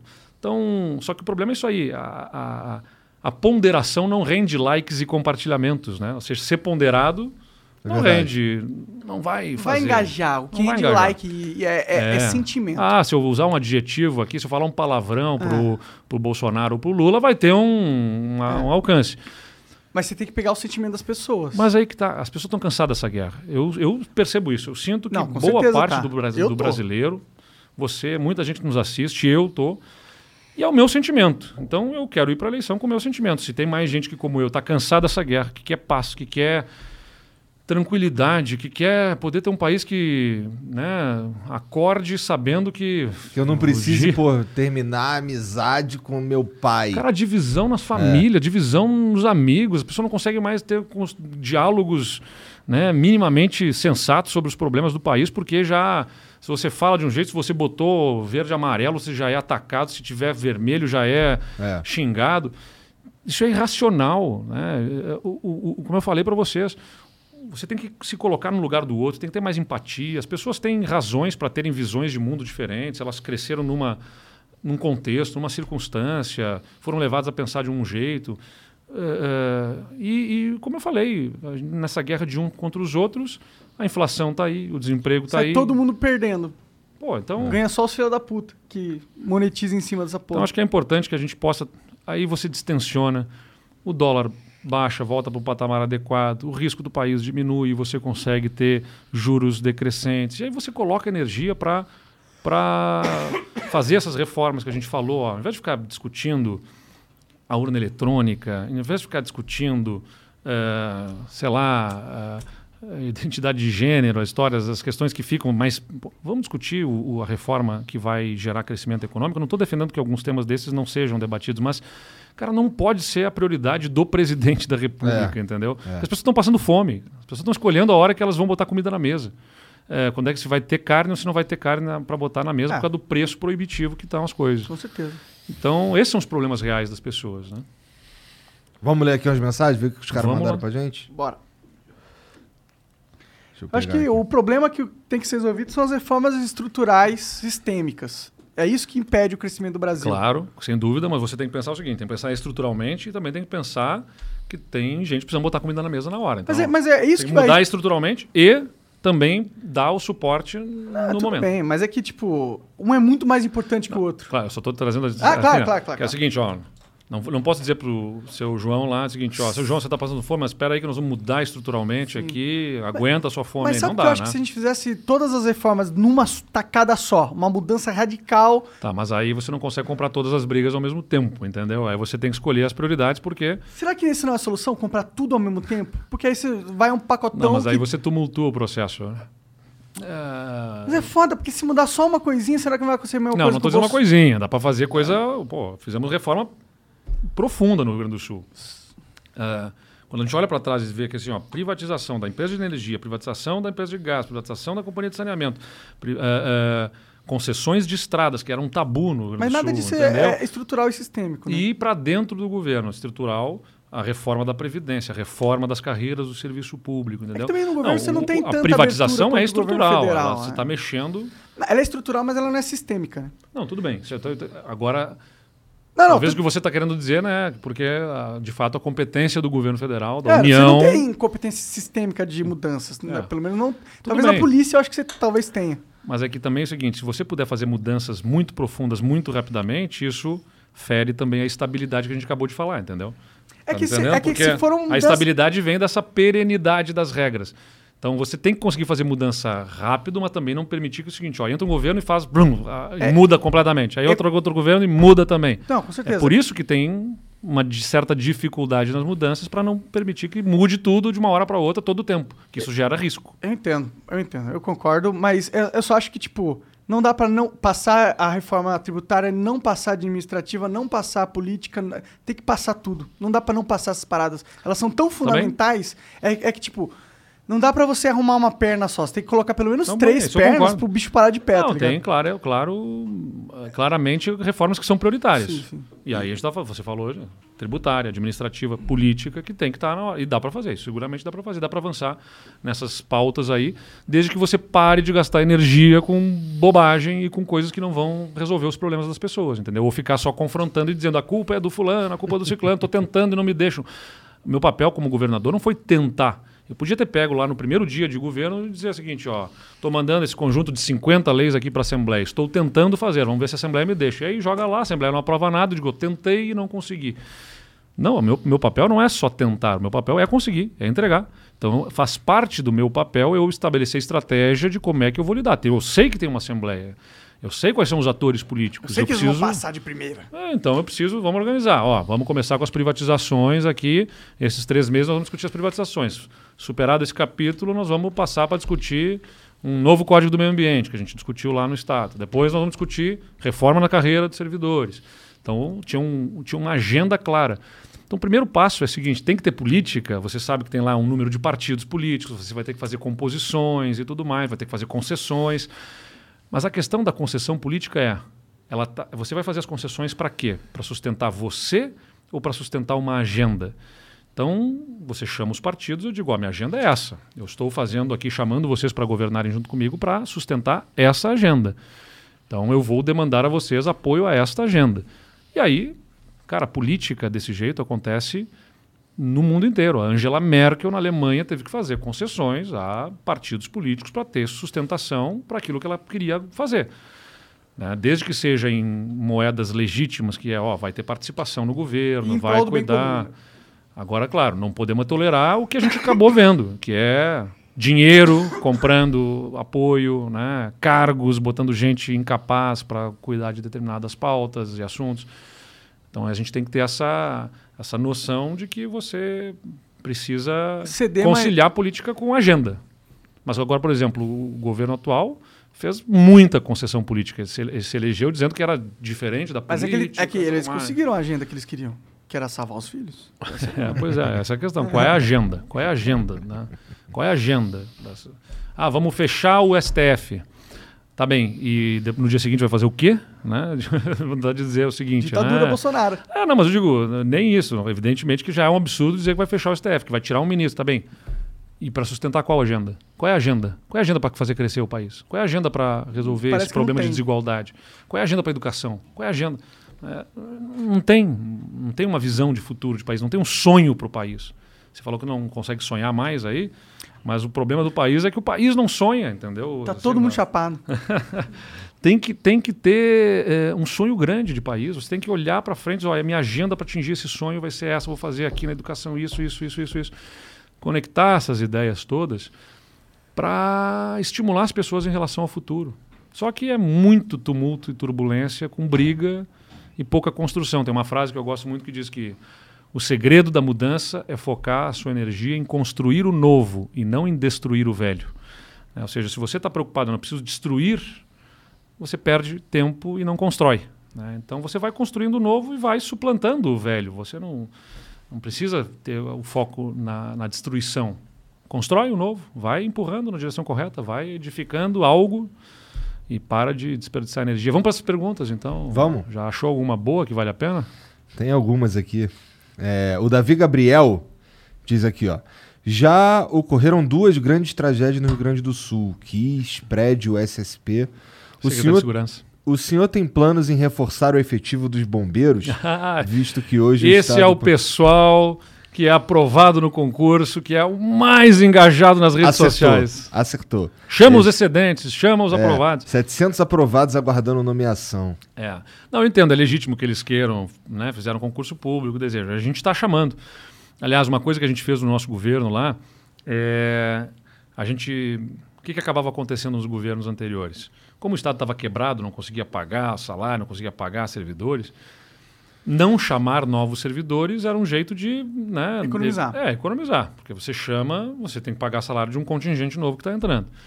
Mas para também não terminar o governo dizendo que não chamou ninguém, chegava no último ano e chamava um monte de gente. Né? E claro, a conta ficava mais para o governo seguinte do que para a sua conta, porque até entrar todos os servidores e, e depois todos os anos que você não chamou, você já economizou. Chama só no último um monte de gente. Só que o que, que acontece? Todo ano vai se aposentando um grupo de soldados, de, né, de, de profissionais da segurança pública. Então, se, se eu não chamar todo ano um grupo de servidores, vai defasando o meu efetivo e vai piorando a segurança pública. Esse foi um compromisso que eu assumi. Nós vamos fazer chamamentos responsáveis todo ano para fazer a substituição de toda a tropa e tal, no número de, de aposentados. E todos os anos a gente está chamando. Chamamos. ah, entraram cerca de 2 mil soldados no primeiro ano, depois a gente chamou 800 que tinham sido chamados no governo anterior que acabaram entrando no nosso, justamente naquela lógica de deixa para chamar no final. E fomos botando 800 por ano, né, em vários chamamentos. Estamos formando novos soldados agora, por exemplo, e vamos repondo. Agora, claro, tem um grupo de excedentes que eventualmente não vai ser chamado, entendeu? Que foi aprovado no concurso, mas que não vai atingir o chamamento até a eles. Bom, mas aí. Então é se fuder aí, galera. Não, não é isso, né? A gente está chamando, a gente está conseguindo fazer já um chamamento que não se fazia antes. né? É um investimento grande na segurança, aliás, tem repercutido bastante nos indicadores. Todos os indicadores de criminalidade caindo no Rio Grande do Sul fortemente nos últimos dois anos e meio aí. Só para dar um exemplo, homicídios caíram 35% desde o início do nosso governo, roubos de veículos caíram mais da metade, né? mais de 50% de queda de roubos de veículos no Rio Grande do Sul, desde o início do nosso governo até aqui. Ah, roubos a banco caíram mais de 70%, e assim todos os indicadores de segurança no Estado vão ah, avançando bastante por conta dessa questão do efetivo, por investimentos que estão sendo feitos, por um trabalho de integração que a gente faz com as nossas forças de segurança, eu e com governança, né? porque você tem que ter planejamento e tem que ter sistemática de acompanhamento, rotina. Então, o que, a gente faz lá? A gente desenvolveu o programa RS Seguro, eh, 23 municípios, porque Aí entra a questão da focalização da política pública, base em evidências. Você não. né, vamos fazer segurança. Ah, contrata policial e distribui por aí. Não, peraí. Onde é que está acontecendo o crime? O Estado tem 497 municípios. É, 90% dos roubos de veículos acontecem em 23 cidades apenas, dos 497. 90% dos Então roubos tem de veículos. inteligência também na hora de distribuir. 70% dos homicídios estão nessas mesmas 23 cidades. Então o que a gente faz? Vamos, não é que a gente vai ignorar as outras, vamos continuar tendo política para as outras cidades todas. Mas vamos ter uma atenção dedicada para esse grupo de 23 municípios aqui. E o que, que a gente faz? Planejamento para cada uma delas, análise todos os meses dos indicadores de todos os, os crimes nessas cidades e nível de governança. Reunião, desde o primeiro nível lá da cidade, depois a reunião da, ah, ah, da região, até chegar a uma última reunião que é com o governador. E eu re- me reúno todos os meses com todos os comandantes, todos os chefes de polícia das delegacias, né? um grupo de 200 a 300 pessoas que a gente faz a reunião e a gente pega lá os indicadores e analisa, ó, a cidade X começou uma inflexão aqui de roubos de veículos. Eu não preciso esperar que fique pandêmico o problema, Uhum. né? Não preciso, não preciso esperar que vire um, um problema mais grave. A gente começa a ver uma, uma inflexão já. Já o que, tá, o que que tá acontecendo? Que presta Igual contas para nós. imunológico do corpo mesmo, né? E igual a coisa do coronavírus, a gente fica lá acompanhando na televisão, né? Aumentando internações. Não, agora está baixando internações. Onde que está aumentando? Quantos óbitos? Quantos casos? Então você fica com o dedo no pulso, monitorando para, como o corpo também, você monitora. Quando começou a dar algum problema, você não precisa esperar virar uma doença grave, você trata, né? Aliás, é a mesma coisa, né? É, de que saúde é prevenção, então tem que ter ações preventivas. É, o, o- o cuidado quando acontece um problema, então você faz um tratamento né, no corpo, você faz um tratamento quando aparece o problema, e se virou um problema mais grave, você tem que fazer uma reabilitação. Né? Então, é- é, de certa forma, a segurança pública é isso: previne, trata e reabilita. O que que é reabilitação? Bom, sistema prisional, você tem que dar consequência, você vai prender, você vai dar consequência para o criminoso sabendo que ele vai voltar para a convivência. Não existe pena de morte, não existe prisão perpétua no Brasil, eu nem defendo que exista.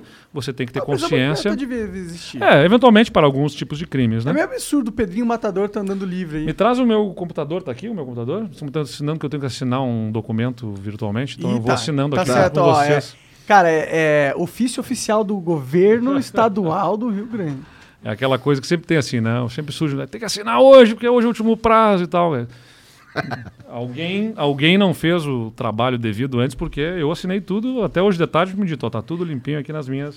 Olha aí, equipe, vamos.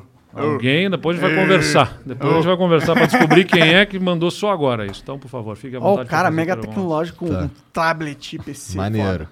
O Marcelso mandou, salve Rapaze. Eduardo, você vem pra presidente mesmo? Você tá fazendo alguma coisa pra nos salvar do eixo Bolsolula? Salva nós, aí uma mãozinha assim.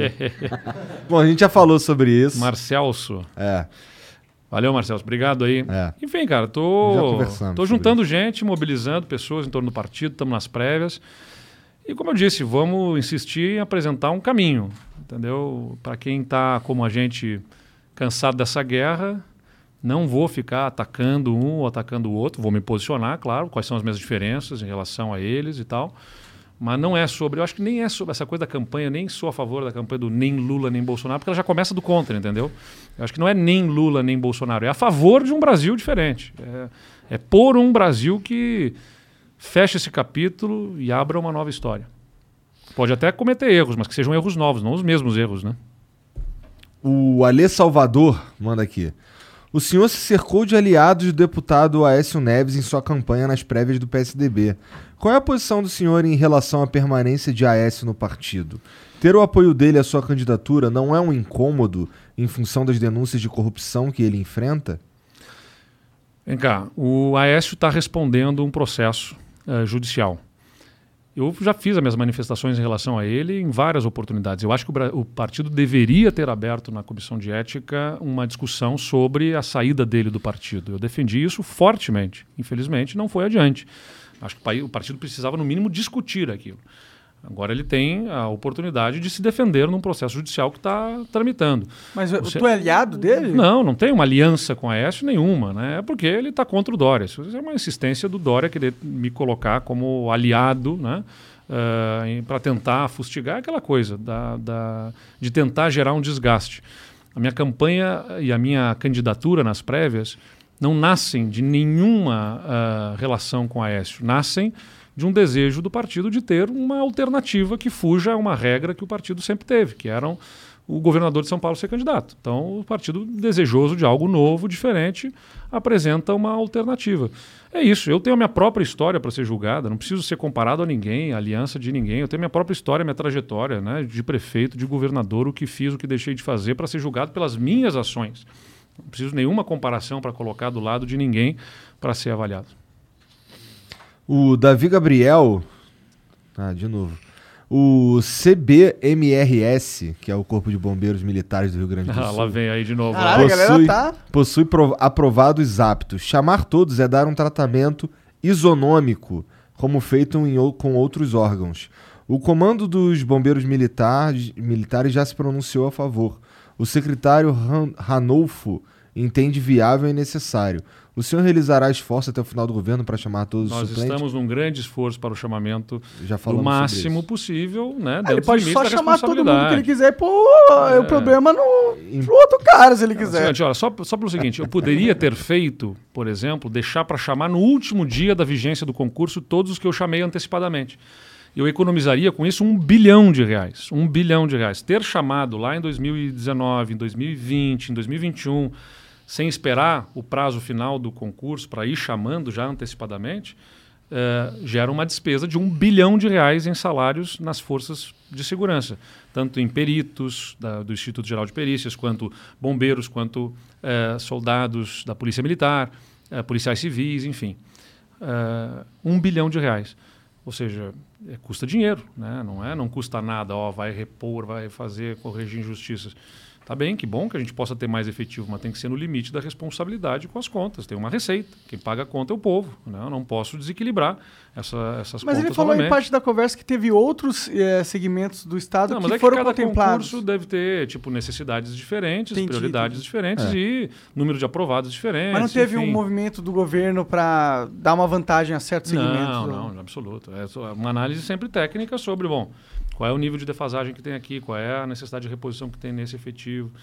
né? E também, às vezes, pegam e distorcem assim, números que pegam o que está na lei como número de efetivo. Ah, tem uma defasagem. Não, a lei foi feita sem uma análise técnica lá, sei lá quando, ah, prevendo um número de vagas, ah, sem ter uma análise técnica apurada de quantos afinais policiais precisam.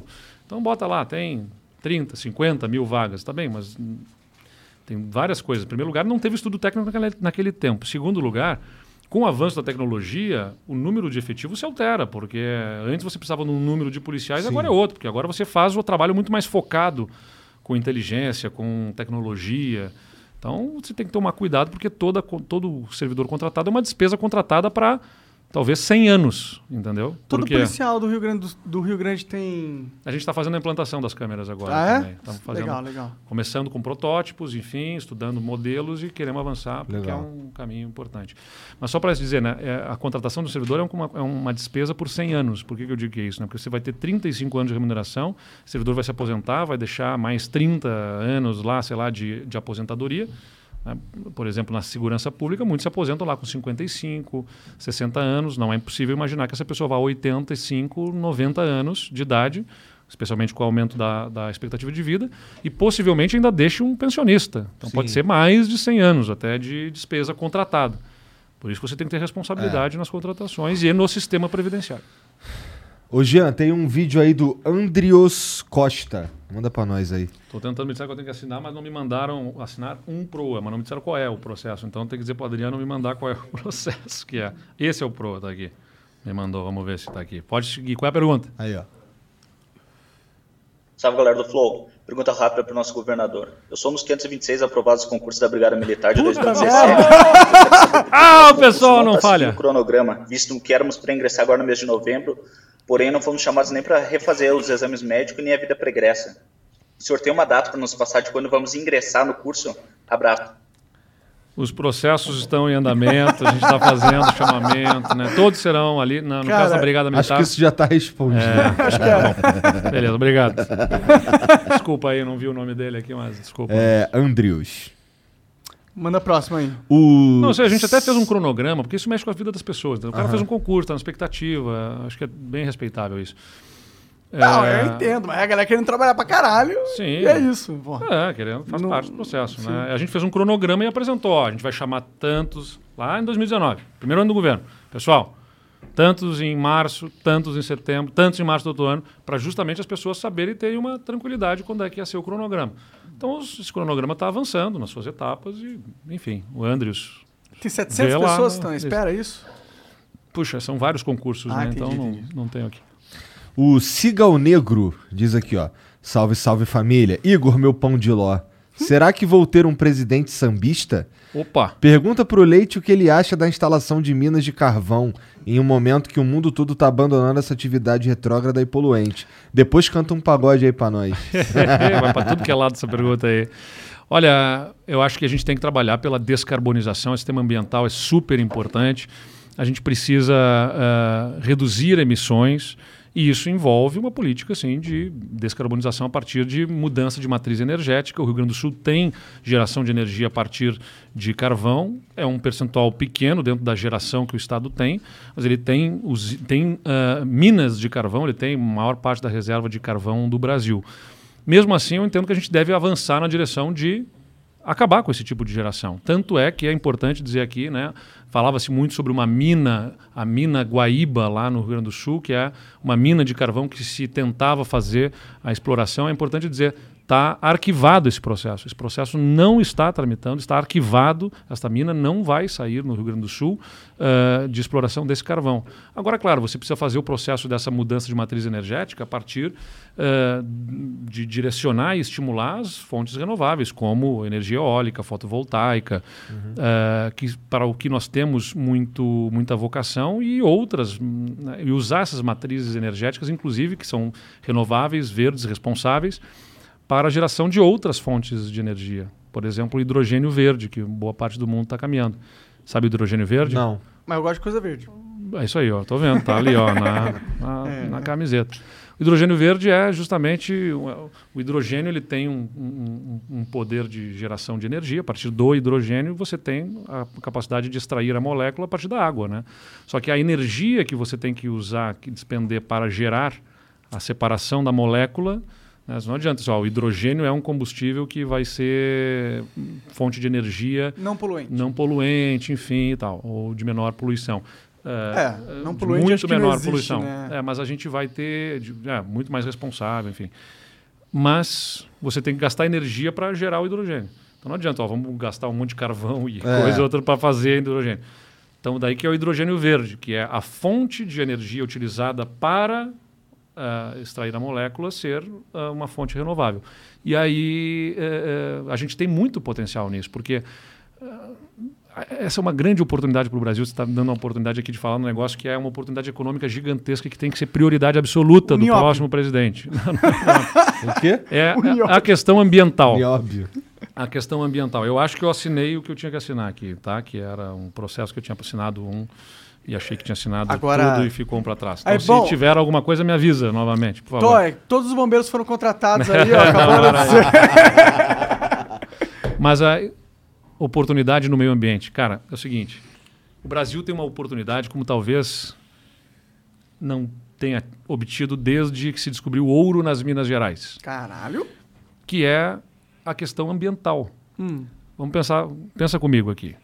Uh, o mundo se alinha pela descarbonização, pela redução da emissão de carbono, por fontes de energias renováveis, uh, uh, num compromisso com a redução dos efeitos do gases, gases estufa, de efeito estufa para uh, evitar mudanças climáticas ou reduzir a mudança climática no mundo.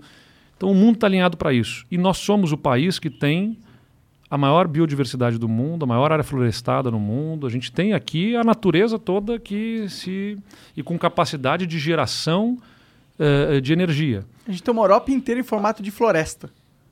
É, exatamente. E, e, além disso, a gente tem o seguinte: vento, água, sol, entendeu? Que a Europa não tem para conseguir, ou não tem suficientemente para gerar a energia que eles precisam. É, então a gente pode gerar muita energia limpa aqui e usar, inclusive, essa energia limpa para gerar essas outras fontes de energia para atender a necessidade de energia deles na Europa. Então a gente tem uma possibilidade econômica. O que eu quero dizer aqui é o seguinte: não bastasse ser importante o compromisso com o meio ambiente do ponto de vista ético e, ci- e de civilização, de, de, de geração, entendeu? Para com as futuras gerações, a responsabilidade com o planeta que a gente vive, tem ainda um componente econômico em que a gente pode extrair economicamente dessa necessidade do mundo de precisar de energia limpa. A gente tem, a gente consegue gerar, a gente pode fazer.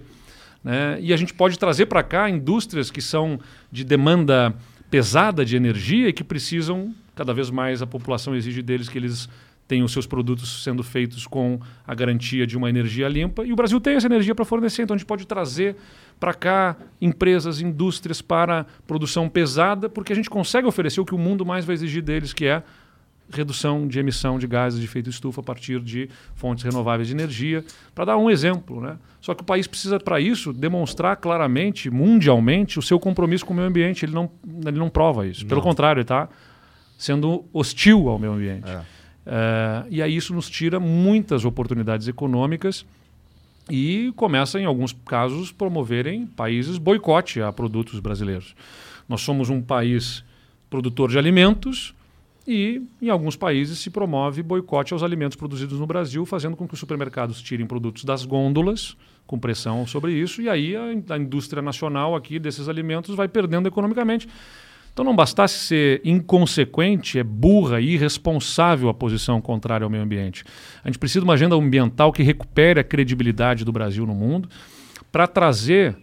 ah, quer dizer, se o, se o tema do meio ambiente está no centro do mundo, o governo brasileiro trazendo o meio ambiente para o centro do governo como preocupação, coloca o Brasil no centro do mundo. né? O Brasil tinha que estar nos principais debates como protagonista na questão ambiental e ele é visto como inimigo. Então é absurdo o que estão fazendo com o Brasil e com prejuízos econômicos para a nossa população.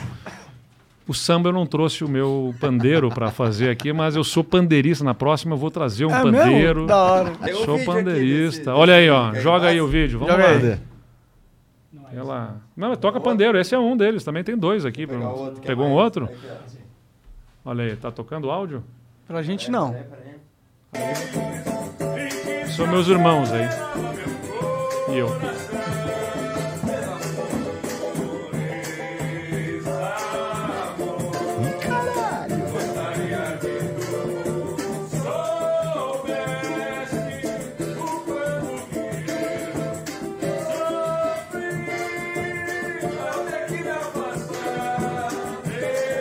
Maneiro, maneiro. Maneiro. É isso aí. Eu tocava saxofone quando eu era adolescente. Caralho, difícil pra caralho tocar É. Você era bom? Não. Mas aí o meu pai, né, coitado, meu pai, é- meu pai é músico, assim, gosta de tocar música, ele é, toca violão, toca piano, toca acordeon, e, e daí vem essa veia que a gente gosta de música na família, é muito bacana, a gente gosta de se juntar e tocar um samba ou outros estilos musicais. E aí eu estava lá aprendendo saxofone e tudo mais, eu pegando o jeito e tal, começando a tirar as primeiras músicas, mas claro dava aquela "Ah", alguma coisa aqui ali, né? Mas estava saindo, estava começando a sair, vou lá me exibir para os meus pais lá. Tô tocando aqui, bem, agora to toco. Meu, meu pai olhou para minha mãe e disse o seguinte: saxofone é um instrumento bonito, né? Quando bem tocado.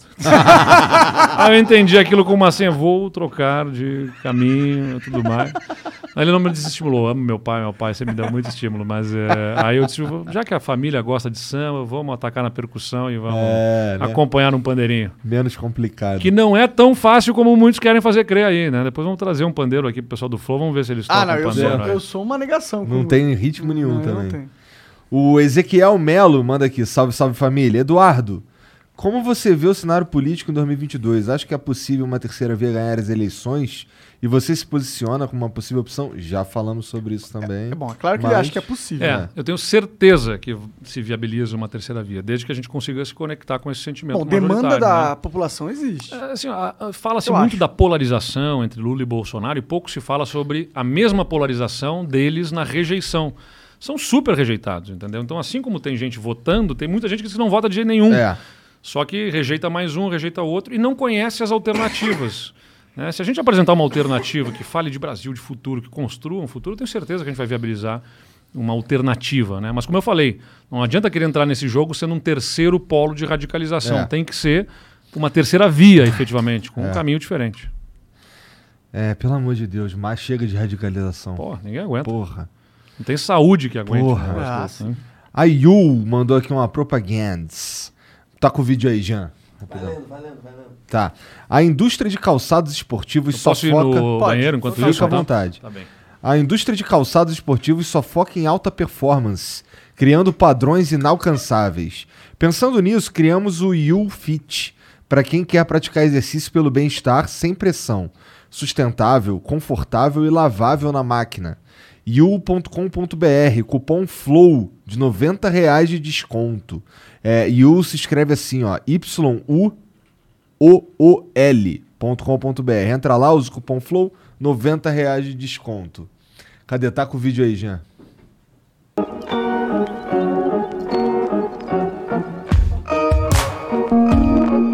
Bonitão.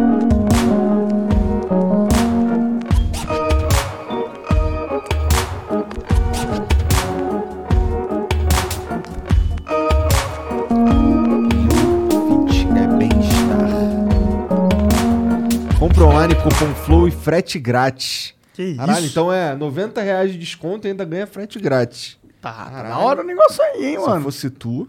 Se fosse tu, comprava dois. Vocês estão usando hoje? Tamo, mostrei, mostrei É. pra galera aqui, ó. Caralho, o cara é muito usuário. Tu vai, tu vai fazer merda, tu vai chutar alguma coisa. Pô, e eles mandaram minha um pra barriga mim. tá doendo. também. Mandaram pra É, você? desse, desse novo aí, É. então agradecer eles. Gostosinho mesmo. Gostosinho. Mas te- é, eu recomendo usar com meia, o novo. É porque você é chulezento. O Arthur Braga diz aqui: um jeito de consertar a. fa- Na verdade, vamos esperar ele voltar. Né? É, porque Melhor. deve ser pra ele. Pô, a deve, né? Eu acho que mandaram a mensagem aqui, acho que, né? Pra mim não é. Os caras me vê todo dia, pô. Pois é, Não é né? não? Mas, é, pô, legal. Eu, fico, eu acho bom que tenham pessoas novas que estejam chegando na política aí. É, é- é tipo, a gente já conversou com o Dória, né? conversando com o governador, conversando com vários políticos. E ele, esse cara aí tem uma cara de, de pelo menos saber como mexe no PC, tá ligado?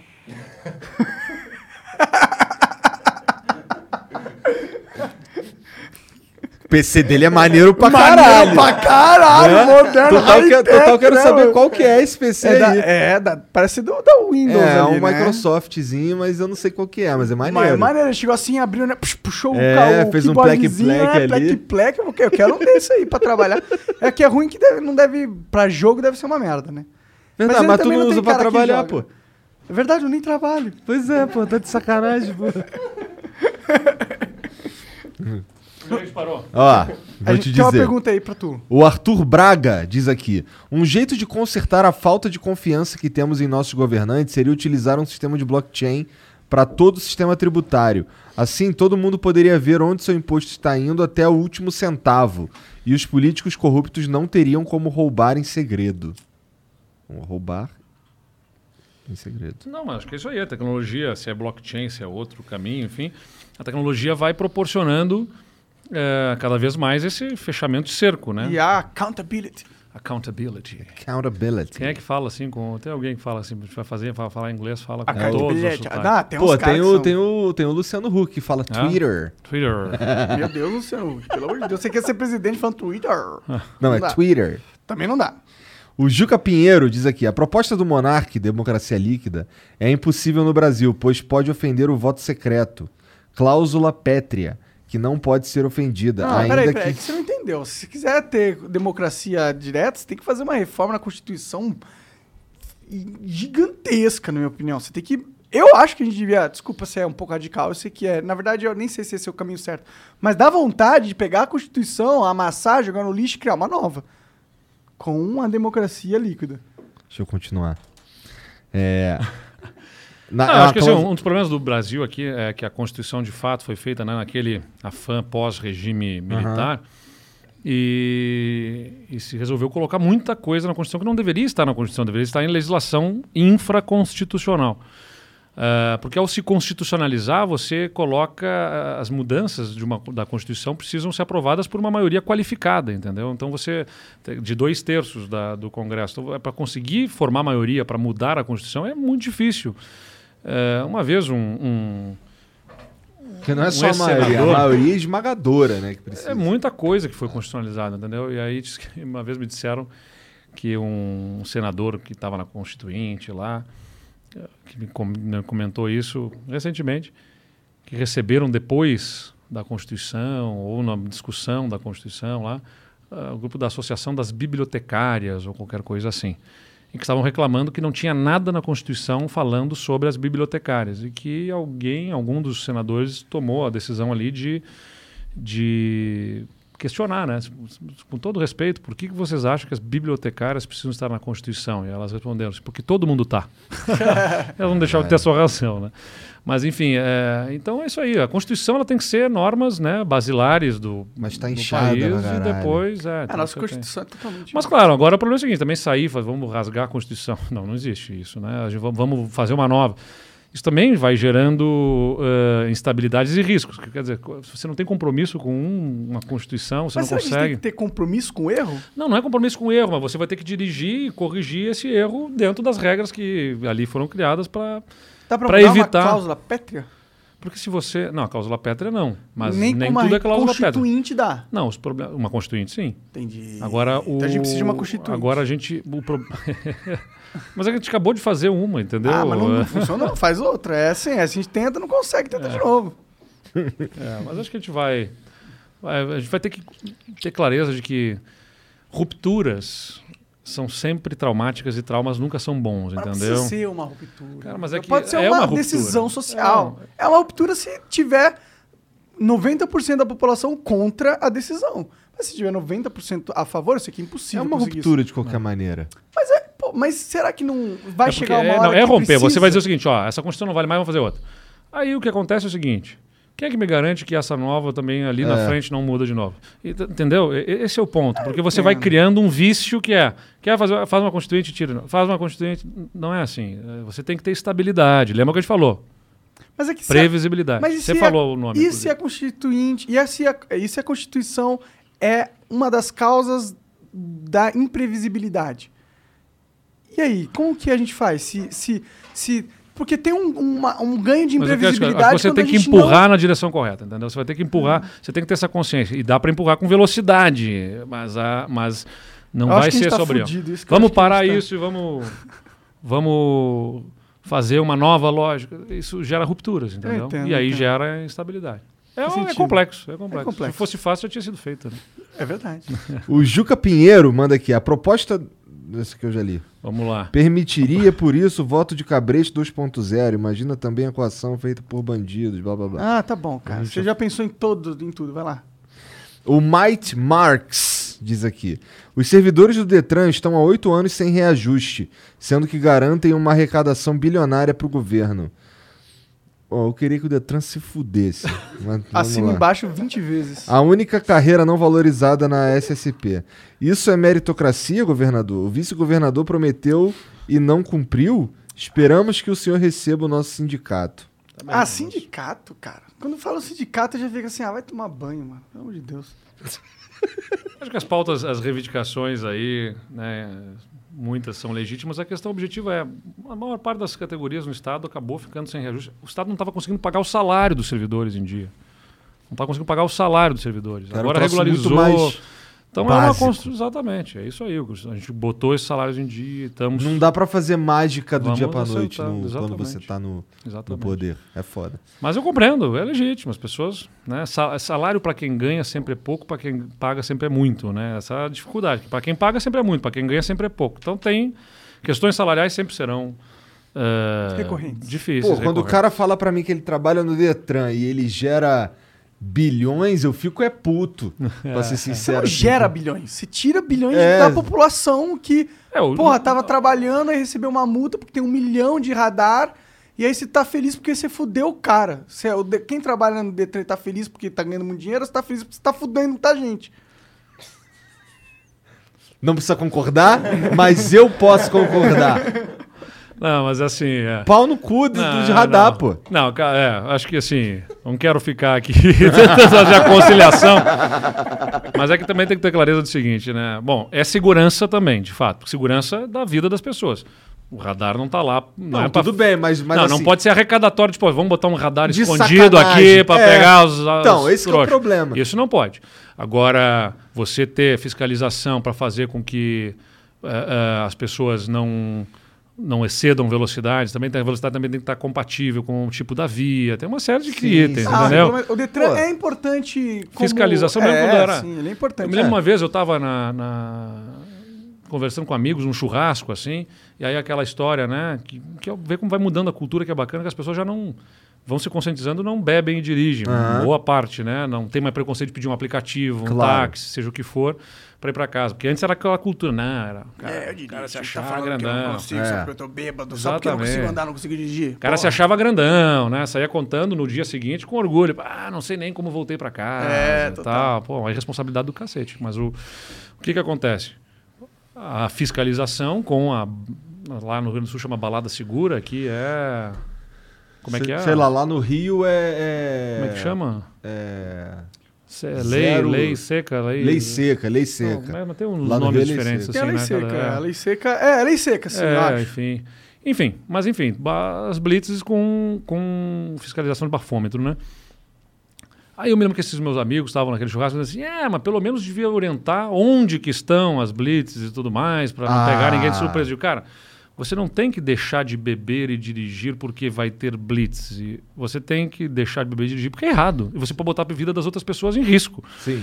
É, você vai se dar conta disso quando você tiver um filho e o seu filho estiver na noite e você vai ter, medo, não é porque seu filho bebeu e dirigiu ou vai ser responsável responsável, porque pode ter um outro irresponsável que bebeu dirigiu e que vai bater vai matar e tirar a vida do teu filho. Aí você vai perguntar, onde é que estava o Estado para fiscalizar e evitar É. que esse tipo de coisa aconteça, entendeu? Não, esse- esse- nesse, nesse caso Então- aí eu sou completamente Então você favor, tem papéis importantes de fiscalização para preservar a ordem, tem a questão do desmanche, que é também uma questão importante de combate a roubo de veículos. Não. Então tem funções importantes no Detran, Tudo não quero... tem um monte de função importante, menos a de ficar em cima do viaduto assim com um radarzinho fudendo os outros. Daí não tem, Bom, não. Também aí são outros problemas. É, e outra, se a gente quisesse criticar o, o Detran, né? Tem muita corrupção no Detran. Ah, bom, claro, também em muitos casos houve. Qualquer um no quiser Rio Grande do Sul, no passado, compra. não tão distante, Se houve. você quisesse fazer uma multa sumir, ela some.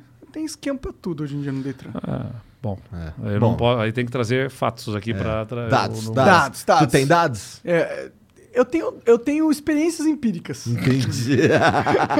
É, não, porque eu digo assim, né? A gente tem que tomar cuidado com o que a gente declara, assim, ah, fazem isso, fazem aquilo, bom, mas aonde, né? É, importante bom. Eduardo, obrigado demais pelo Ah, papo. tá obrigado acabando? por vir Pô, aqui. Mas o meu durou mais que o do Ciro Gomes ou menos? Só Cara, pra saber aqui. O do Ciro durou do Ciro- mais? o- ah, o do então nós Ciro vamos ficar Gomes mais uma hora e meia aqui. Não quero saber, não vou ficar atrás do Ciro, não. Brincando.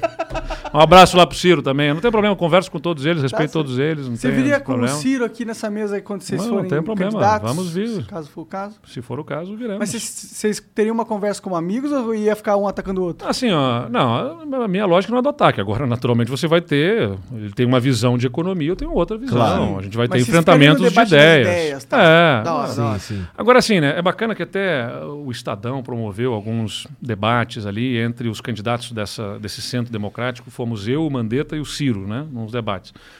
Agora, é interessante que nesse momento, como está todo mundo construindo, está um debate mais light, assim, né? Agora, na, na eleição, o debate é para salientar as diferenças, É, né? Então, naturalmente, você vai para o ponto que, que vai ter enfrentamento. Eu não tenho nenhum problema, eu sempre fiz Mas debate. aqui não seria um debate, aqui seria uma conversa. Tem problema. Será que vocês conseguem conversar sem debater? Da minha mano? parte, sim. Vou perguntar pro Ciro se ele consegue também. o Ciro é meio cabeça quente, É. né?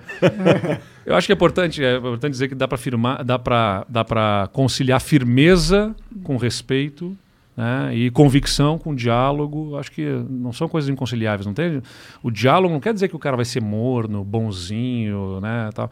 Eu vi esses tempos alguém falou assim, essa eleição não vai ser para bonzinhos. Eu digo, bom, o contrário de bonzinho é malvadinho. Eu não vou ser malvadinho. Não, não é, não é- Acho que o Brasil está cansado de malzinhos e malvadinhos. Eh, a gente precisa saber diferenciar grosseria e ataques e, e essas maluquices de firmeza. Firmeza é uma coisa, eu sou firme nas minhas posições, nas minhas convicções, eu tenho uma visão clara do que acho que o país precisa para superar suas crises, mas dá para fazer isso com a minha posição, com a minha firmeza, com a minha convicção, respeitando quem pensa diferente e ouvindo. Só que quando você ouve uma pessoa na política, muitas, muitos políticos ouvem eh, na verdade não ouve, né? Então deixam o outro falar enquanto pensando pensa que- a É. próxima colocação. É. Então eu costumo dizer que o, o sujeito tem que ser permeável, né? Ou seja, permeável às ideias do outro. Ah, Uma conversa Verdadeiramente só aberta. acontece se o cara tá em- prestando atenção no que tu tá falando e quando ele vai falar, ele vai é, identificar o que falou, ele vai- ele. Qual que é o nome da palavra?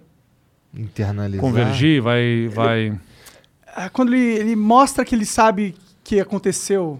Consciência, se conscientizar. É, ele, ele vai externar que entendeu que o teu ponto e vai rebater, entendeu? Não Assimilou. vai só. É. É. Ele não vai só simplesmente falar um contraponto. Ah, entendi o que você falou, mas em 1827 eu lembro que você fez aquilo. Não, é, eu digo isso porque eu cansei de encontrar políticos com quem eu conversei e eu tinha essa nítida impressão de que as minhas ideias batiam e escorriam naquela pessoa, tipo, não, não entrava nada, assim, né? Porque a pessoa estava impermeável, eu digo, né? O cara- O sujeito não está me ouvindo, ele está me deixando falar e preparando o contra-argumento dele. Sim. Bom, aí não é verdadeiramente diálogo, né? Então você Total. tem que ter essa condição de ouvir, se colocar no lugar do outro, entender, admitir que o outro possa ter razão num ponto. Vai ser uma experiência bem interessante se É. rolar. Vamos lá. Mas Feito. muito obrigado. Muito obrigado a vocês moral. dois. Pessoal, esse foi o Igor e o Monark aqui no Flow. obrigado a vocês. Valeu, cara. Obrigado Valeu. mesmo. Boa Como é que os caras te seguem? Como é que é o lance da tua, do teu grupo, da tua galera aí? É Tucanos por Eduardo, né? Tucanos por Eduardo é das prévias do PSDB. O meu é Eduardo Leite 45 no Instagram. No, no Twitter acho que é, é EFC Leite, não? Eduardo Leite Underline. Eduardo Leite Underline. Tá. E o Eduardo Leite 45 no Instagram. Segue lá, fazer que nem ele. Segue lá, dá um like. Tem o TikTok, TikTok, o TikTok. Não. Que bom, que bom, cara. Não faça não. TikTok. Edu Leite 45 no, no TikTok. Eu ia botar Dudu Milk, que é como alguns me chamam. mas já tava salvo Dudu Milk. Eu ia, eu ia mesmo. O pessoal E veio pra mim tem tem, tudo a ver, pô. Tem um pessoal que chama. Uns querendo depreciar, outros de brincadeira, numa boa. E eu ia salvar assim, ó. Nossa. Aí vem aqui o pessoal que trabalha comigo e diz o seguinte: como é que a gente vai fazer o TikTok? Vai ser como, né? Qual é que vai ser o username lá? Eu digo: Dudu Milk, vamos lá, Dudu Milk. verdade mesmo? Tentei, já, tava, já tinha alguém com Dudu Milk. Aí teve que ser Edu Leite. 45 também, é isso? Mas obrigado, cara. Obrigado pela Valeu, moral. super prazer aí. Todo mundo que assistiu, obrigado pela moral também. Não esquece de se inscrever, de dar o like aí, de seguir o Eduardo nas redes, tá bom? Um beijo. Tchau. Tchau.